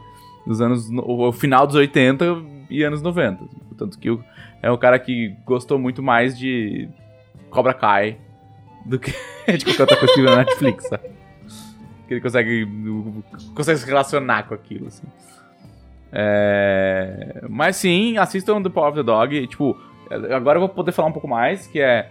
Cara, este filme é uma aula de drama tipo, o drama cru. Ele não precisa de alegorias, ele não precisa de coisas muito fora da realidade. Ele é tipo. Ele é um drama de pessoas que não se bicam. Fim. sabe? É, é isso, assim, a vida, a vida é normal, né? Eu tava brincando no, no podcast passado falando que é, é um filme onde não acontece nada de espetacular, assim, a- a- só acontece a vida, sabe? De, de pessoas. E mesmo assim você fica tenso para caralho o filme inteiro. Não, é um negócio de assassinato ou de, sabe, coisa sobrenatural. Não, é só pessoas vivendo. E isso é muito foda. sabe? E tem um mega elenco também, né? É... Então tá aí o Globo de Ouro provando que eu estava certo. Mais uma vez, obrigado, Globo de Ouro. E nesse nesse interim é, eu tenho estudado muito UX, né, User Experience, porque eu acho que tem se produzido muita coisa em outras áreas em relação a isso. E a gente pode fazer um círculo completo, né? Porque o game design, ele é a experiência do usuário antes da experiência do usuário ser uma coisa. Que é, é- é provavelmente um dos pouquíssimos produtos que é feito pensando em como o usuário vai interagir com ele, desde antes de existir qualquer tipo de tecnologia, desde antes de se falar de interface, desde, sabe? É, o game design nasceu para como nós vamos explicar uma regra para pessoas. Como a gente vai inventar uma parada que a gente tem que transformar em uma regra de texto, que pessoas que vão ler vão saber como manipular essas regras para ter uma experiência. Né? Tipo, é, é- é é o- é o- o cerne do game design. E isso se desdobrou para o design convencional, como o Ximenes, que é um baita game designer da, Domativa, gosta de falar, game design também é design, então estudar design fa- faz parte da vida do game designer. É, e tem se produzido muito sobre o X nos últimos cinco anos, assim, né? Tá fervilhando o- a produção do mercado. E eu, eu, eu tenho feito muitas aulas e assistido muitas coisas sobre UX. E aí é isso que entra no Game Pass, esse joguinho chamado The Pedestrian. Que é um jogo que não tem texto na tela. Nada Você- de texto. Aperta o botão para começar o jogo, não tem texto. O, o- o texto é aperte A.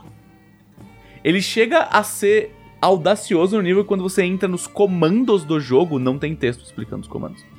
Hum, Tem ícones e iconografia e, e setinhas e, e- e fios ligando os, os, os botões do, do controle para a ação, sabe? O jogo não tem texto na tela. E é espetacular. Ele é todo baseado em iconografia de placas, placas de Hum. trânsito, placas de. de é, é- é- placa é um negócio já que é uma, um- Aham. um design internacional, né? sim. Em todos os países do mundo que você vai, você tem que saber o que a placa tá dizendo pra você, mesmo sem falar a língua, né? E, e a base gráfica deles são sinais, sinais de trânsito, sinais de placas, né? E é um jogo com zero texto, zero texto. É incrível e é um jogo só de puzzle. E o jogo com, com iconografia na tela te ensina a jogar. Ele não tem áudio, é só trilha sonora. Ele não tem ninguém falando nada no áudio. Ele não tem texto na tela e ele te ensina a jogar do momento 1 até os puzzles mais escalafobéticos só com iconografia. Nossa, parece é irado. ridículo. Eu falei, cara, eu até falei no Twitter esses dias, falei, The Pedestrian é a melhor aula de UX que eu É, tive eu na minha estou vida. meio preocupada, porque quer dizer que daqui a uns 30 anos eu vou estar desempregada. Não, mas é, é engraçado, porque ele fala assim, cara, como, como a gente pode transportar isso pro texto, sabe? É, como se escreve regra? Eu sempre brinco com isso, porque eu tenho. Não, minha namorada trabalha com UX, eu tenho muitos amigos que trabalham com essa, eu tenho um colega que. É, eu, tipo, um- não, um colega, cala a boca, tipo, é um dos meus amigos mais antigos um dos meus ami- amigos mais próximos. E ele é professor de um curso de UX em São Paulo, que é uma iniciativa de uma galera super ricaça aí, dessa galera tipo da JBS, do, do grupo é, do Nizanguanais e não sei o que, que eles, que eles têm uma, uma escola, né, para crianças da quinta, não, do- do- da segunda série até ao, ao nono ano, que agora são nove, né, que é tipo formação de futuros líderes. É gente paulistano de- elite adora essas bobagens, né? Mas assim, é, pelo menos eles são inclusivos e tem vagas pra pessoas de todos os, os estratos sociais e tal. Mas é, é tipo uma formação de futuros líderes. E esse meu brother dá aula de UX lá. Então a criança, a partir dos 10 anos de idade, ela tem aula de, de, de, de experiência do usuário, de design, de. Assim como ela também tem aula de, de, de é, literatura, texto, é, tem aula de, tipo, disciplinas de liderança e criatividade Isso e coisas não é um tipo. Isso daí já É. foi transportado para fora dessa escola e vendido como um programa para outras escolas também, né? O Líder em Mim. Prova- É, Isso, é o sistema Abril de Educação, que eu, traba eu trabalhei na Abril Educação, ele era um dos revendedores do Líder em Mim.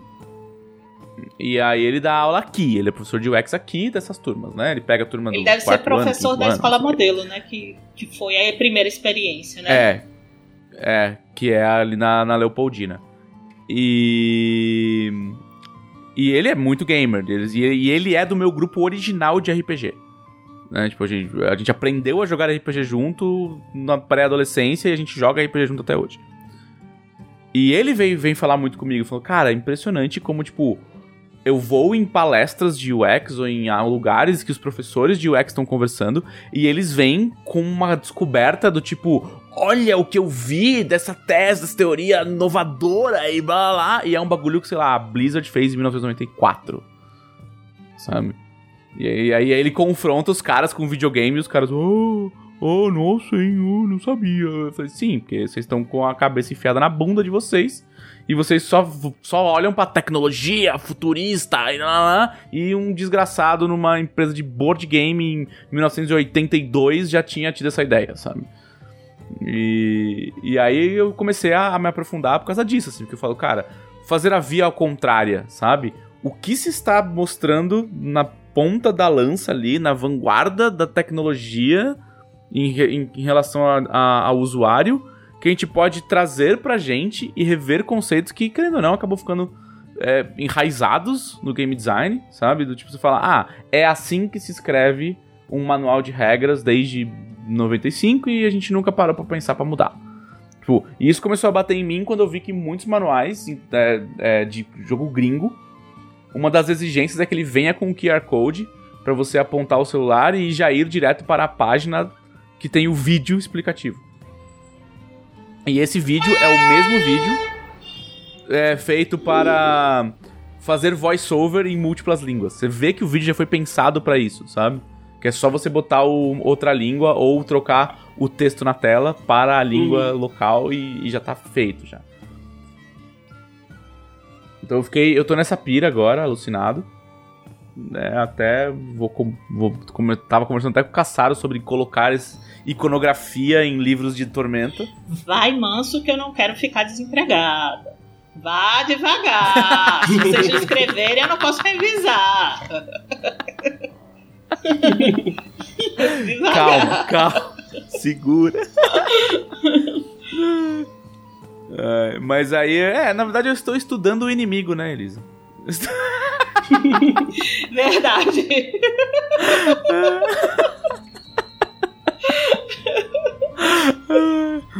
É, e aí eu fiquei bem feliz com esse jogo, cara. Eu fiquei bem assim, olha, quem, quem tiver Game Pass, ele tá no Game Pass, já pega, porque, meu, sensacional, uma baita experiência. Quem não tiver, eu vi o pessoal do chat falando que tá tipo 40 reais em, ah, na, na Steam, acho. E vai que vai, cara. Baita jogão, mas tem que gostar de puzzle. É, tipo, é- é puzzle estratégico, é aqueles quebra-cabecinha de você ficar olhando pras pecinhas, ver como é que elas se encaixam e tal. É bem, bem foda, cara. É, eu achei bem legal, assim, é sensacional. É, estou com abstinência de MMORPG. É, eu queria jogar Final Fantasy, mas eu tenho três problemas com Final Fantasy. Tá? Problema número um, por favor, Caçaro, não me zero. É, problema número um que eu tenho com Final Fantasy: pagar mensalidade. Eu já pago muitas mensalidades. Pago mensalidade de Netflix, de Amazon, de Game Pass, de Roll20. É, e o meu problema de pagar mensalidade para um jogo é que eu fico bitolado de que eu tenho que jogar. Se vira ah, uma obrigação, fica meio assim. é... Pois é. Né? Fazer o seu dinheiro É. valer. Estou pagando para não usar. É, então. Segundo problema que eu tenho.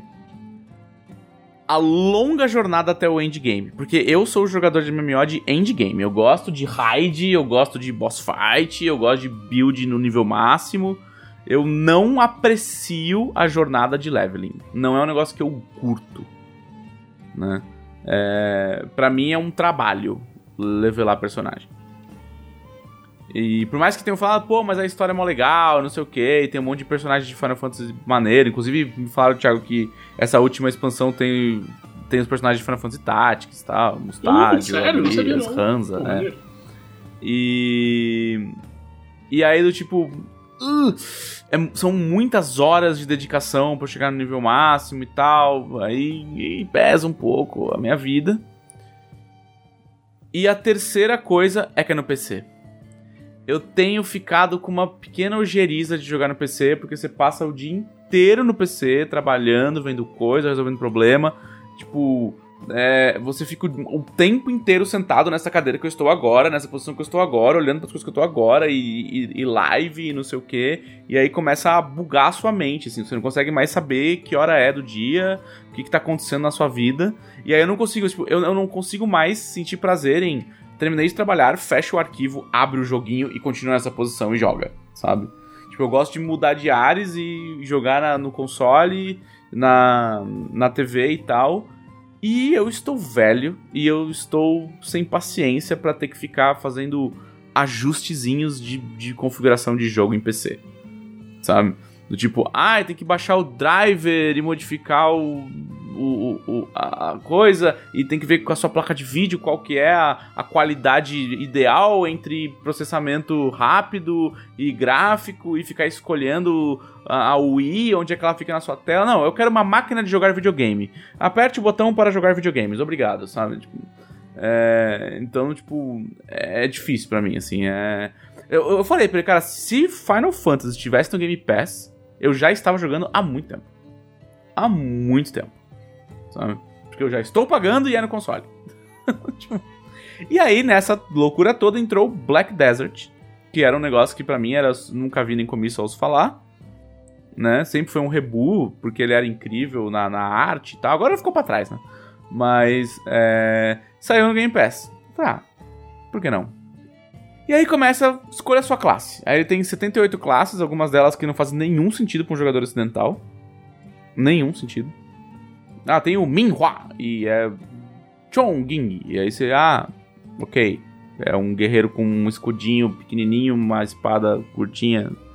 Não sei o que tá acontecendo, sabe? E aí logo você tem as coisas lá, tem, lógico, tem guerreiro, tem Dark Knight, tem Sorcerer, ah, não sei o que, tem lá feiticeiro, mago, clérigo, cavaleiro negro, lá lá lá. E e aí você. E aí você fala, ah, beleza, eu vou jogar com esse boneco aqui. E aí você tem é, travado o seu gênero. Do tipo, feiticeiro só pode ser do gênero feminino. E o que eu já acho chato.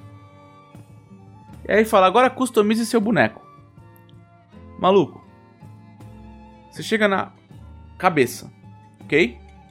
Aí você tem um, um- um esquema que o cabelo do personagem é dividido em zonas.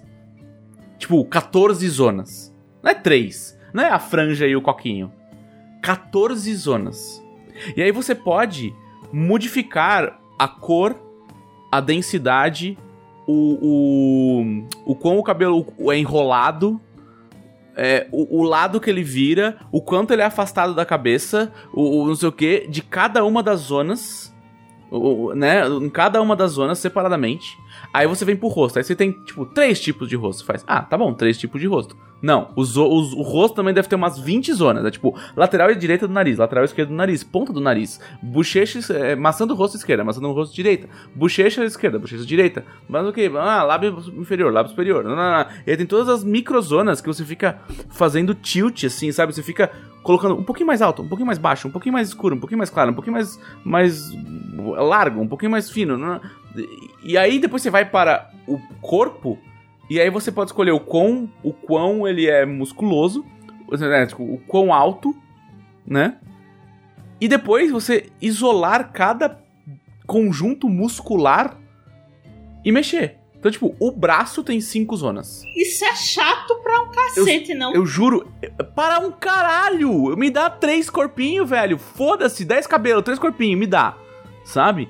Chato pra caralho. Quando eu comecei a descer as zonas do braço, e aí era tipo, ombro, é, clavícula, ombro, bra é, parte externa do braço, parte interna do braço, parte externa do antebraço, parte interna do antebraço, pulso. Aí desceu para palma da mão, costas da mão, e aí foi descendo uma por uma a falange dos dedos. E aí chegou na unha, eu falei: "Não, obrigado, corpo padrão. Escolhe o cabelo, a cor do cabelo, acabou." Aí você tem a, o olho, aí você tem o formato da íris, o formato da esclerótica, a cor da íris, a cor da esclerótica, a cor da parte interna. Ô, Bela, você consegue enxergar isso tudo quando você joga? Não, porque o jogo é, é de longe e vai cobrir você de armadura. Isso! E assim, não é incrível, é uma qualidade de jogo, sei lá, de 2010, assim, Colocou sabe? 500 filhos da puta pra programar isso. E aí tem 50 milhões de brilhos na tela, porque todas as skills, porque é jogo coreano, então todas as habilidades fazem tchupó, chua, luzes e cores e partículas e blá, blá. E aí você não tá vendo bosta nenhuma. E aí tem 40 milhões de textos na tela também, de todas as coisinhas que você tá fazendo e tal. Ele tem marcador de combo, porque o jogo é baseado em, em combo do, do boneco. Ele é action, né? Ele vem- toda a parte de combo. Então ele fica colocando a lista de habilidades que você vai usando, pra você saber qual foi a ordem que você usou, porque a ordem importa e tal. Então você tem um bilhão de informação na tela. Tem um monte de partícula, um monte de luz. E aí você faz tipo. Por que, que eu fiquei quatro horas customizando o bíceps do meu boneco? Se depois você vai jogar uma roupa escalafobética em cima. Ah, uma fantasia de, de ala de, de carnaval do Rio de Janeiro. Não, mas assim, se eu passei quatro horas vendo cada detalhe do meu personagem, ele vai andar de tanguinha o resto do jogo. Mas não pode, ele não deixa, porque é, é mal visto na Coreia. Mas, gente. Mas, gente. E depois me perguntam por que, que eu não jogo videogame. Por que será?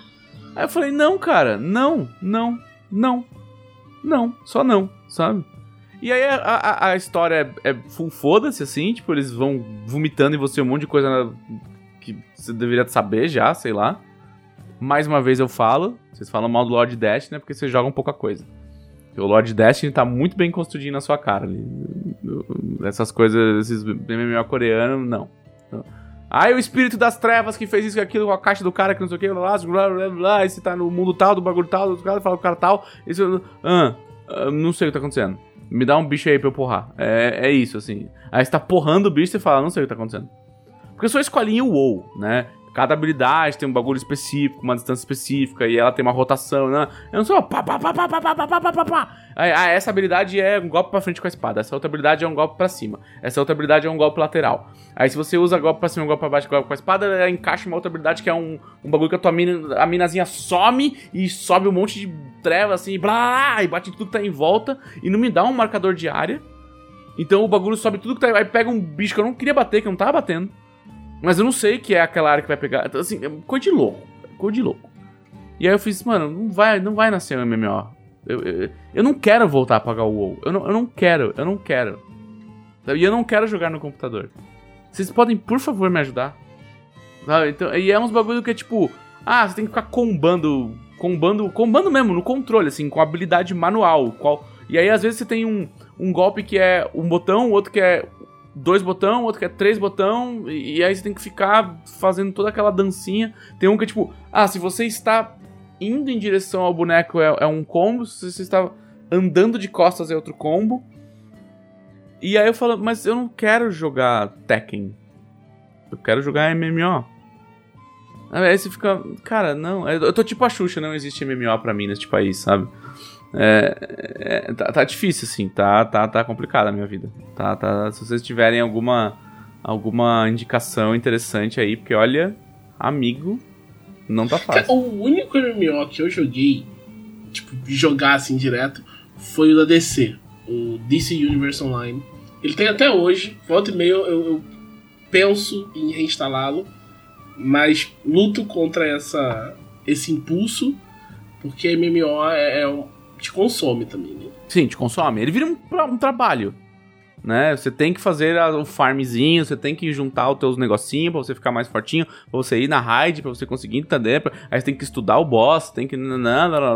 Tipo, ele, ele, ele, ele é demandante, assim, é um, é um hobby demandante. Ele não parece um hobby pra mim. Sinceramente, não tá É, parecendo. então, é osso isso. Sabe o que é que eu jogo? Eu jogo puzzle.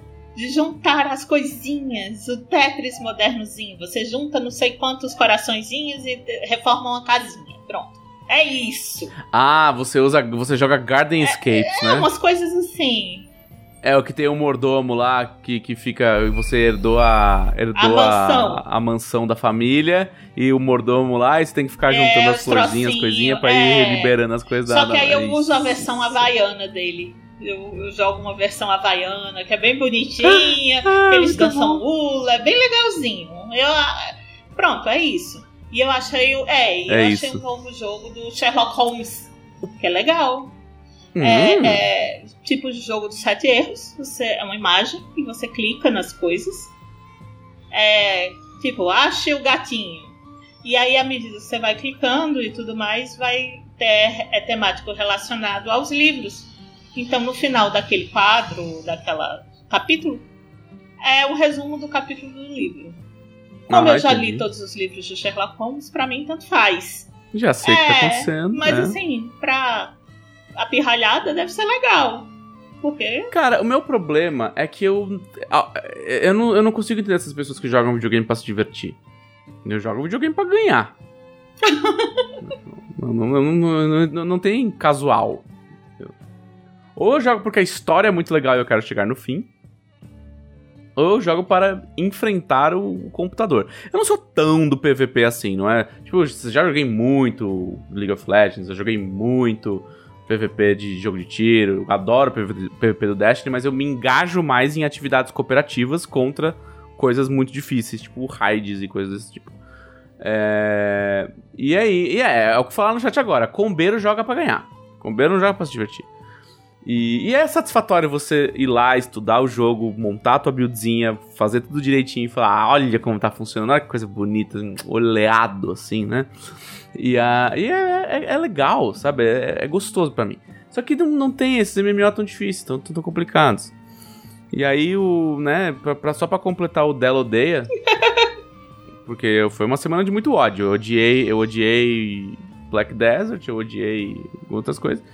E eu voltei a assistir é, Demon Slayer, que saiu lá o arco, né? O arco novo, lá. Voltei a assistir Demon Slayer, esse anime que foi a coqueluche do ano passado no, no Japão e fora. E aí tem um bagulho que eu já reclamei muitas vezes. Ama Crunchyroll, maravilhosos. Assistam o nosso, o nosso é, episódio colaborativo nas redes da Crunchyroll, que é a convocação de Valkyria, que é o Izekai, aventura Izekai que a gente fez para o- a Crunchyroll, foi maravilhoso. É, porém, eu tenho um apelo a todos os tradutores e, e legend- legendistas, É. é isso? eu acho que sim. Da, Que é legendeiro. da, da, da Crunchyroll, que é, por favor, parem de querer agradar o otaku fedido. Por favor.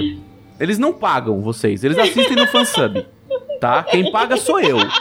Sou eu que pago. É gente como eu, gente simples, tá? Não, não, não, não, não é a, a galera crica, não é a galera que grita no Twitter com vocês. Não, essas pessoas elas vêm no fansub. Elas são aquelas pessoas que vão na liberdade comprar DVD, tá? Eu, eu sou uma pessoa simples, um homem simples, que assina o Crunchyroll desde que lançou no Brasil, nunca parei, tá? Que, que é a pessoa que só quer depois de um dia de um dia cansativo de trabalho, tomar um banho e assistir um anime que está com a legenda completa. Os dublados, todos os dublados eu vejo dublado.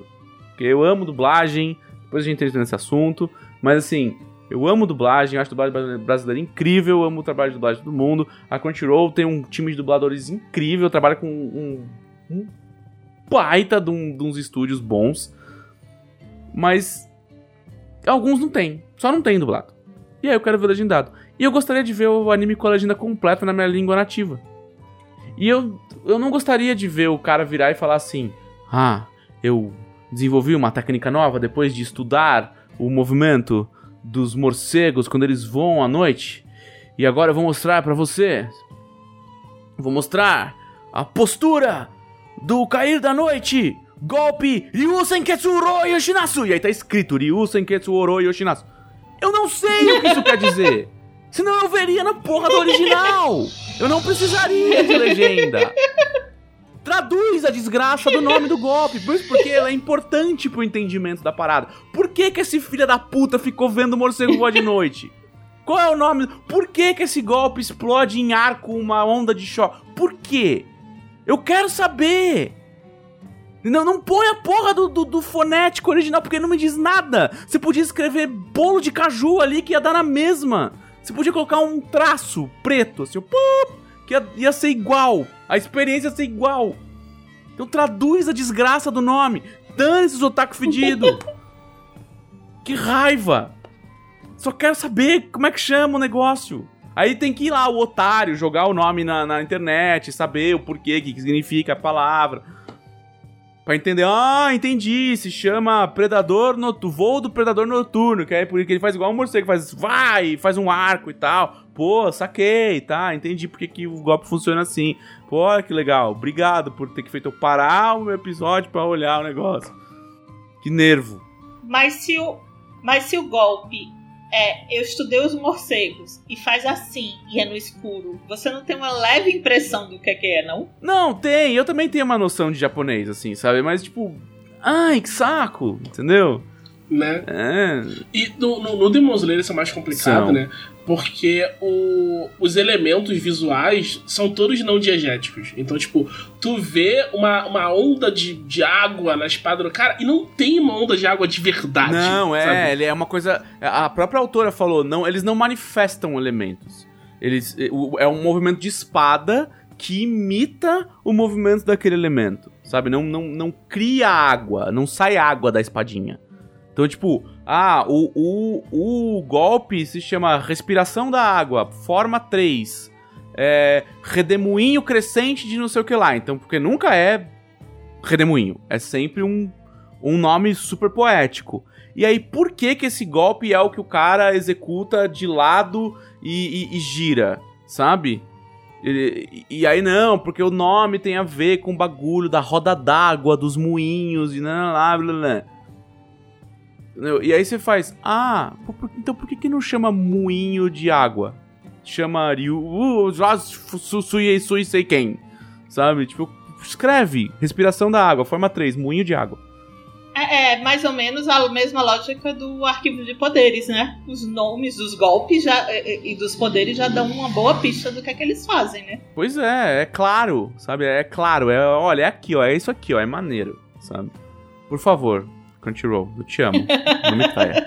Mas é, é isso então, chega, falamos muito.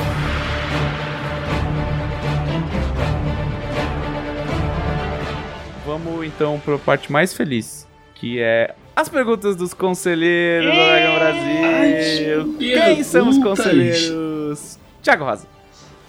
Pô, mas a Elisa tá Ah, aqui é. de convidada. Os conselheiros são as melhores pessoas do mundo que apoiam a revista Dragão Brasil no seu maior nível de apoio. E com isso, tem várias benesses. Entre elas, esse é o grupo exclusivo dos conselheiros, onde podem acompanhar a elaboração da revista e fazer perguntas específicas que são respondidas neste podcast. Conselheiros que também recebem um cupom que vale em qualquer produto da Jambô, incluindo o novíssimo é, o novíssimo suplemento para mutantes e malfeitores terceira edição, arquivo de poderes com mais de 200 poderes pré-prontos, catalogados em capítulos inteiros com os temas gerais dos principais tipos de poderes que você encontra nos quadrinhos, como poderes de fogo, poderes do clima e outros poderes maneiros como poderes de armadura e poderes da sorte. Então tá lá na Jambô Editora, arquivo de poderes. Vai lá, procura e usa o seu cupom de conselheiro pra você e pagar pra mais ver o barato. trabalho lindo de nós três, porque o dela é o editor, eu traduzi, o Rosa revisou. Êêêê! Pois é. É, É um Megazord do podcast. Isso aqui. É. é um Megazord. Nós nos Exato. juntamos e saiu um arquivo de poderes. Pronto. É isso. Demorou, meu Deus. Mas, mas saiu. Saiu. É, O livro encantado. É, vamos lá. Tiago, perguntas como? A primeira pergunta do nosso amigo Gustavo Samuel. Achei a pergunta muito simples, muito direta, que é quem fabricaria a Matrix em Arkham? Valkyria, eu acho. Valkyria? Mas a pessoa fica presa na... Não, muito pelo contrário. Ela ia querer que você. que Ah, acontecesse pra o você Neo, escapar. entendeu? Isso, tem sim. É, sim. um, é uma aventura enorme, é, um, é, um, é uma, uma adversidade para o seu engrandecimento, para que os humanos se transcendam ainda mais. Eu acho que de repente Tanató podia fazer também. Tipo, vou fazer pra ver o que acontece. não, Tanató? É. Não, é porque a Tanató seria a busca pelo que é verdade, seria uma questão mais filosófica. A verdade, quase platoniana, assim. A verdade é aquilo que eu sinto, que eu cheiro. Qual é a verdade? Tipo, será que a verdade está aí dentro ou está É, aqui eu tenho que alcançá-la com o meu intelecto e essas coisas assim. Aí seria Tanató. Sem o meu corpo, né? Mas É. será que sem o meu corpo eu consigo estimular meu intelecto? Eu acho que seria mais. Na minha opinião, seria mais Rinin mesmo, uma sacanagem. Só vamos fazer isso aqui Fazer mesmo. essa merda pra ver o que, é que esse povo Vou vai. fazer Pegar esse esses otários aqui nessa ilusão. Mas por que você fez? Porque sim. Ué, Porque eu Porque eu- podia. Porque eu posso. E pronto, eu fiz assim. Tudo bem. temos outra pergunta aqui do nosso amigo Anderson Rosa. Ele está perguntando que tipo de comida combina mais com tormenta, salgada ou doce? Com a tormenta? Ele falou com tormenta, eu acho que a tormenta eu acho que funciona melhor na pergunta. Ah, eu acho que a tormenta pode ser representada por coisas tipo hambúrguer de sushi. é, ou pizza de estrogonofe. Pizza doce. Não, pizza doce é bom. Não, mas tá errada. É. Mas, é, não, eu, eu entendo. Mas aí pizza doce é torta. Pizza doce é torta. Mas é isso, é isso que a tormenta quer que você É pense. isso. a tormenta quer que você pense que é bom. É Então, bom. a- a- é bom. É isso, toma só um A, pedacinho. a pizza doce é a personagem da Camila no Legado do Ódio. É isso, isso, isso. Isso, Selene é uma exatamente. enorme pizza doce de Haradaki. É, mas tem Exatamente. inclusive um, um doce de Haradaki, né? Em Sal e Tormenta. que Nós fizemos é. com tudo que eu e Vini odiamos: leite, creme de leite ninho, gelatina e Nutella. Ó, que delícia! É isso, é, É. isso, é isso, é isso, é isso. Eu acho que, eu acho que é tipo pizza, pizza havaiana. É comida de tormenta, assim, sabe? Legal. Abacaxi e porco na pizza. e lombo. Que heresia. Os ancestrais reviram no túmulo. É, tem mais uma pergunta aqui, do Paulo Weber, essa específica para a Elisa. E a pergunta é: qual é o seu monstro ou vilão de filme favorito e como ele seria em Arkham? Monstro ou vilão de filme? Depende que tipo de gênero nós estamos falando. Mas é contigo. Do- um monstrão, assim, basicamente grandão e, e tal. Eu gosto do The Expanse, a série, também é um RPG nosso, né? Foi traduzido pela Flávia Gazi, está na, à venda no site da Jambô. Que o, vilão, o grande vilão da, da história do The Expanse é uma coisa que se chama protomolécula. Que é uma coisa que ninguém sabe de onde veio, nem sabe para onde vai sabem na série, né? Mas eu não vou dar os spoilers aqui. É, é, e, e ele muda completamente a- as formas de relacionamento da humanidade entre si e os seus povos. E é, é uma coisa assim totalmente que pode estar em todos os lugares e não estar em lugar nenhum ao mesmo tempo. É uma versão mais metafísica da tormenta de Arton. É o meu monstro favorito E, e quer corromper e mudar, né? quer corromper e mudar, e, e- e a lógica dela não pode ser compreendida por mentes humanas. Então, ninguém sabe de onde é que vai vir, como é que vai fazer, o que é que vai, quais são os planos, como- o que é que vai acontecer.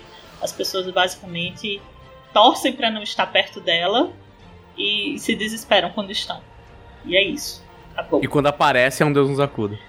Exatamente. Quando aparece é uma gritaria geral e ai, muita gente morre, muito sangue, muito. a parte divertida da, da coisa.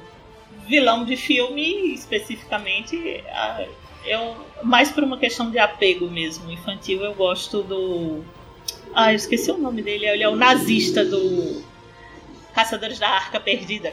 Ah, sim, cara. Nazistas de Indiana Jones são incríveis. Eu adoro aquele cara. Ai, Fraulein! Ai, eu adoro. Tá ali. E, inclusive, tá aí uma ótima inspiração quando você for fazer um vilão purista na tua, na tua mesa. Sim, sim. Nazistas Vai de Indiana Jones. Exatamente. Que é quase um pleonasmo, vilão purista. Exato. é, eu acho que é isso. É, tem mais uma pergunta aqui, é do Paulo Weber. Essa pergunta é pra mim, eu escolhi a pergunta pra mim mesmo. Muito bom. De fato. E ele tá perguntando se posso dar um spoiler da campanha de Mutantes Malfeitores. Não posso, Paulo. Pode, pode, mas não muito, porque você vai dar spoiler amanhã. Sim, gente- na manhã, no, no Jambu. Pra quem tá escutando, não é amanhã. Pra quem tá escutando, é no passado. Que, É, vocês podem olhar, já vai estar no, no site da Jambu, o, o Jambu Verso, que a gente vai falar um pouquinho sobre O Jamboverso do dia 11 de janeiro. isso. A gente vai falar um pouquinho sobre essa campanha. É, que posso falar o nome da campanha Vanguarda, a gente fechou recentemente. Gostaria de dizer que o Sr. Dan Ramos teve um- um- uma grande influência nesse, nessa, nesse nome, porque Thiago, o Thiago ele, ele tem um problema muito sério em nomear coisas. A gente precisa conversar sobre isso. que é. Ele queria nomear a campanha dele de linha de frente. E aí eu disse que parecia programa de futebol da tarde. E, e, e Dan Dan falou que parecia uma um, um programa, um documentário sobre é, socorrista. Também. Poderia ser uma live muito interessante de falar sobre socorristas no mundo com superpoderes. Que deve ser uma vida extremamente ingrata. Deve. Nossa, deve ser demais.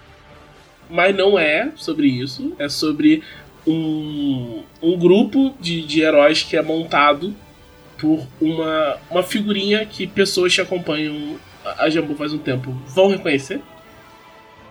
E essa, essa figura, esse personagem, vocês provavelmente já conhecem, ele junta essa equipe para enfrentar uma ameaça, porque o equivalente à Liga da Justiça nesse cenário está no espaço re- resolvendo outra coisa. E um vilão deles está na Terra. E alguém tem que dar um jeito nesse vilão na ausência da Liga. Né? Então, essa é a ideia. A gente já falou um pouquinho, mas eu não quero falar muito porque vamos falar. Que amanhã tem amanhã. uma hora pra falar só disso. Só desse assunto. Isso. É, é, basicamente é o pessoal que tira as férias, né? A pessoa. A pessoa que é contratada pra tirar as férias dos outros, né? Que chama. É, tá tirando as férias. É o, é o suplente. Isso, é o suplente. Tirando as férias do É Superman. isso. É isso aí. Superman tá de férias. Cadê? Estamos com problema do Superman estar de férias. Droga, vamos então chamar o capitão Seu Riso aqui. Pronto. Ei, pronto. Ei, Ei. Coloquei o nosso chat em modo apenas inscritos. Se você está ouvindo esse podcast em, o- em um agregador, saiba que ele é gravado ao vivo às segundas-feiras, às 8 da noite. E se você for um inscrito do canal da Jambô, em Jambô, em twitch.tv barra Jambô Editora, você pode fazer perguntas. Perguntas como as que nós vamos responder a partir de agora. O nosso inscrito Lorde Adriano quer saber qual cidade de Arton tem os melhores sanduíches. Bem, eu posso dizer o seguinte: que você vai descobrir isso quando sair o Atlas de Arton. Porque. Ah, cara, incorporou a Karen agora, cara. Momento Karen.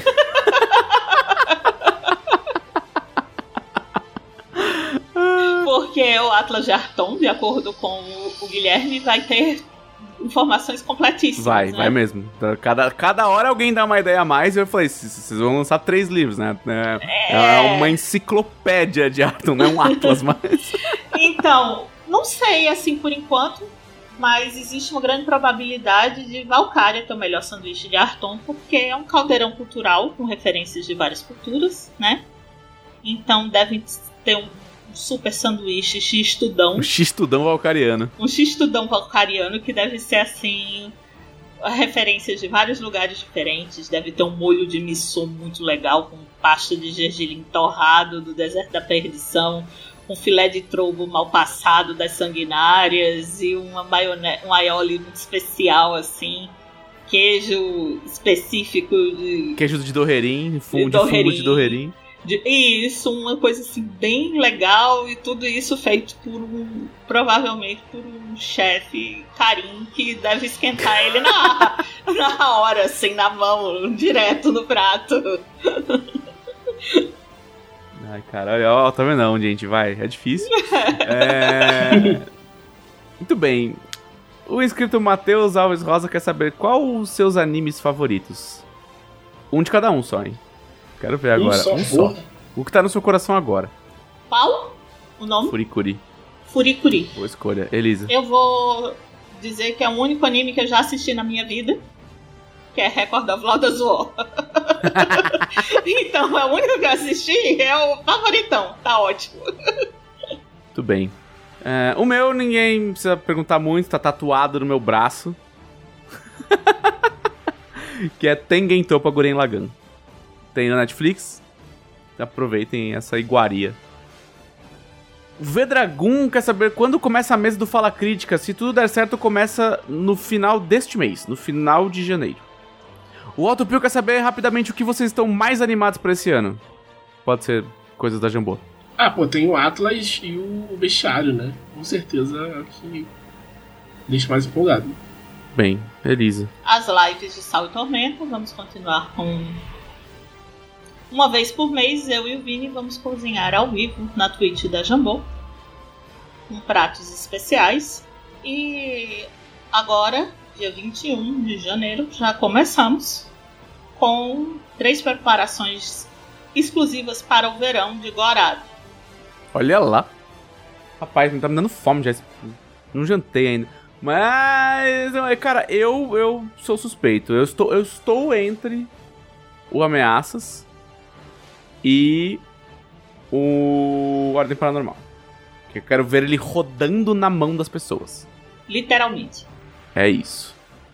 É isso, galera. Muito bom, muito bom, muito bem. Eu vou então encerrar o podcasting. Este foi o podcast da Dragão Brasil, a maior revista de RPG e cultura nerd do país. Até semana que vem!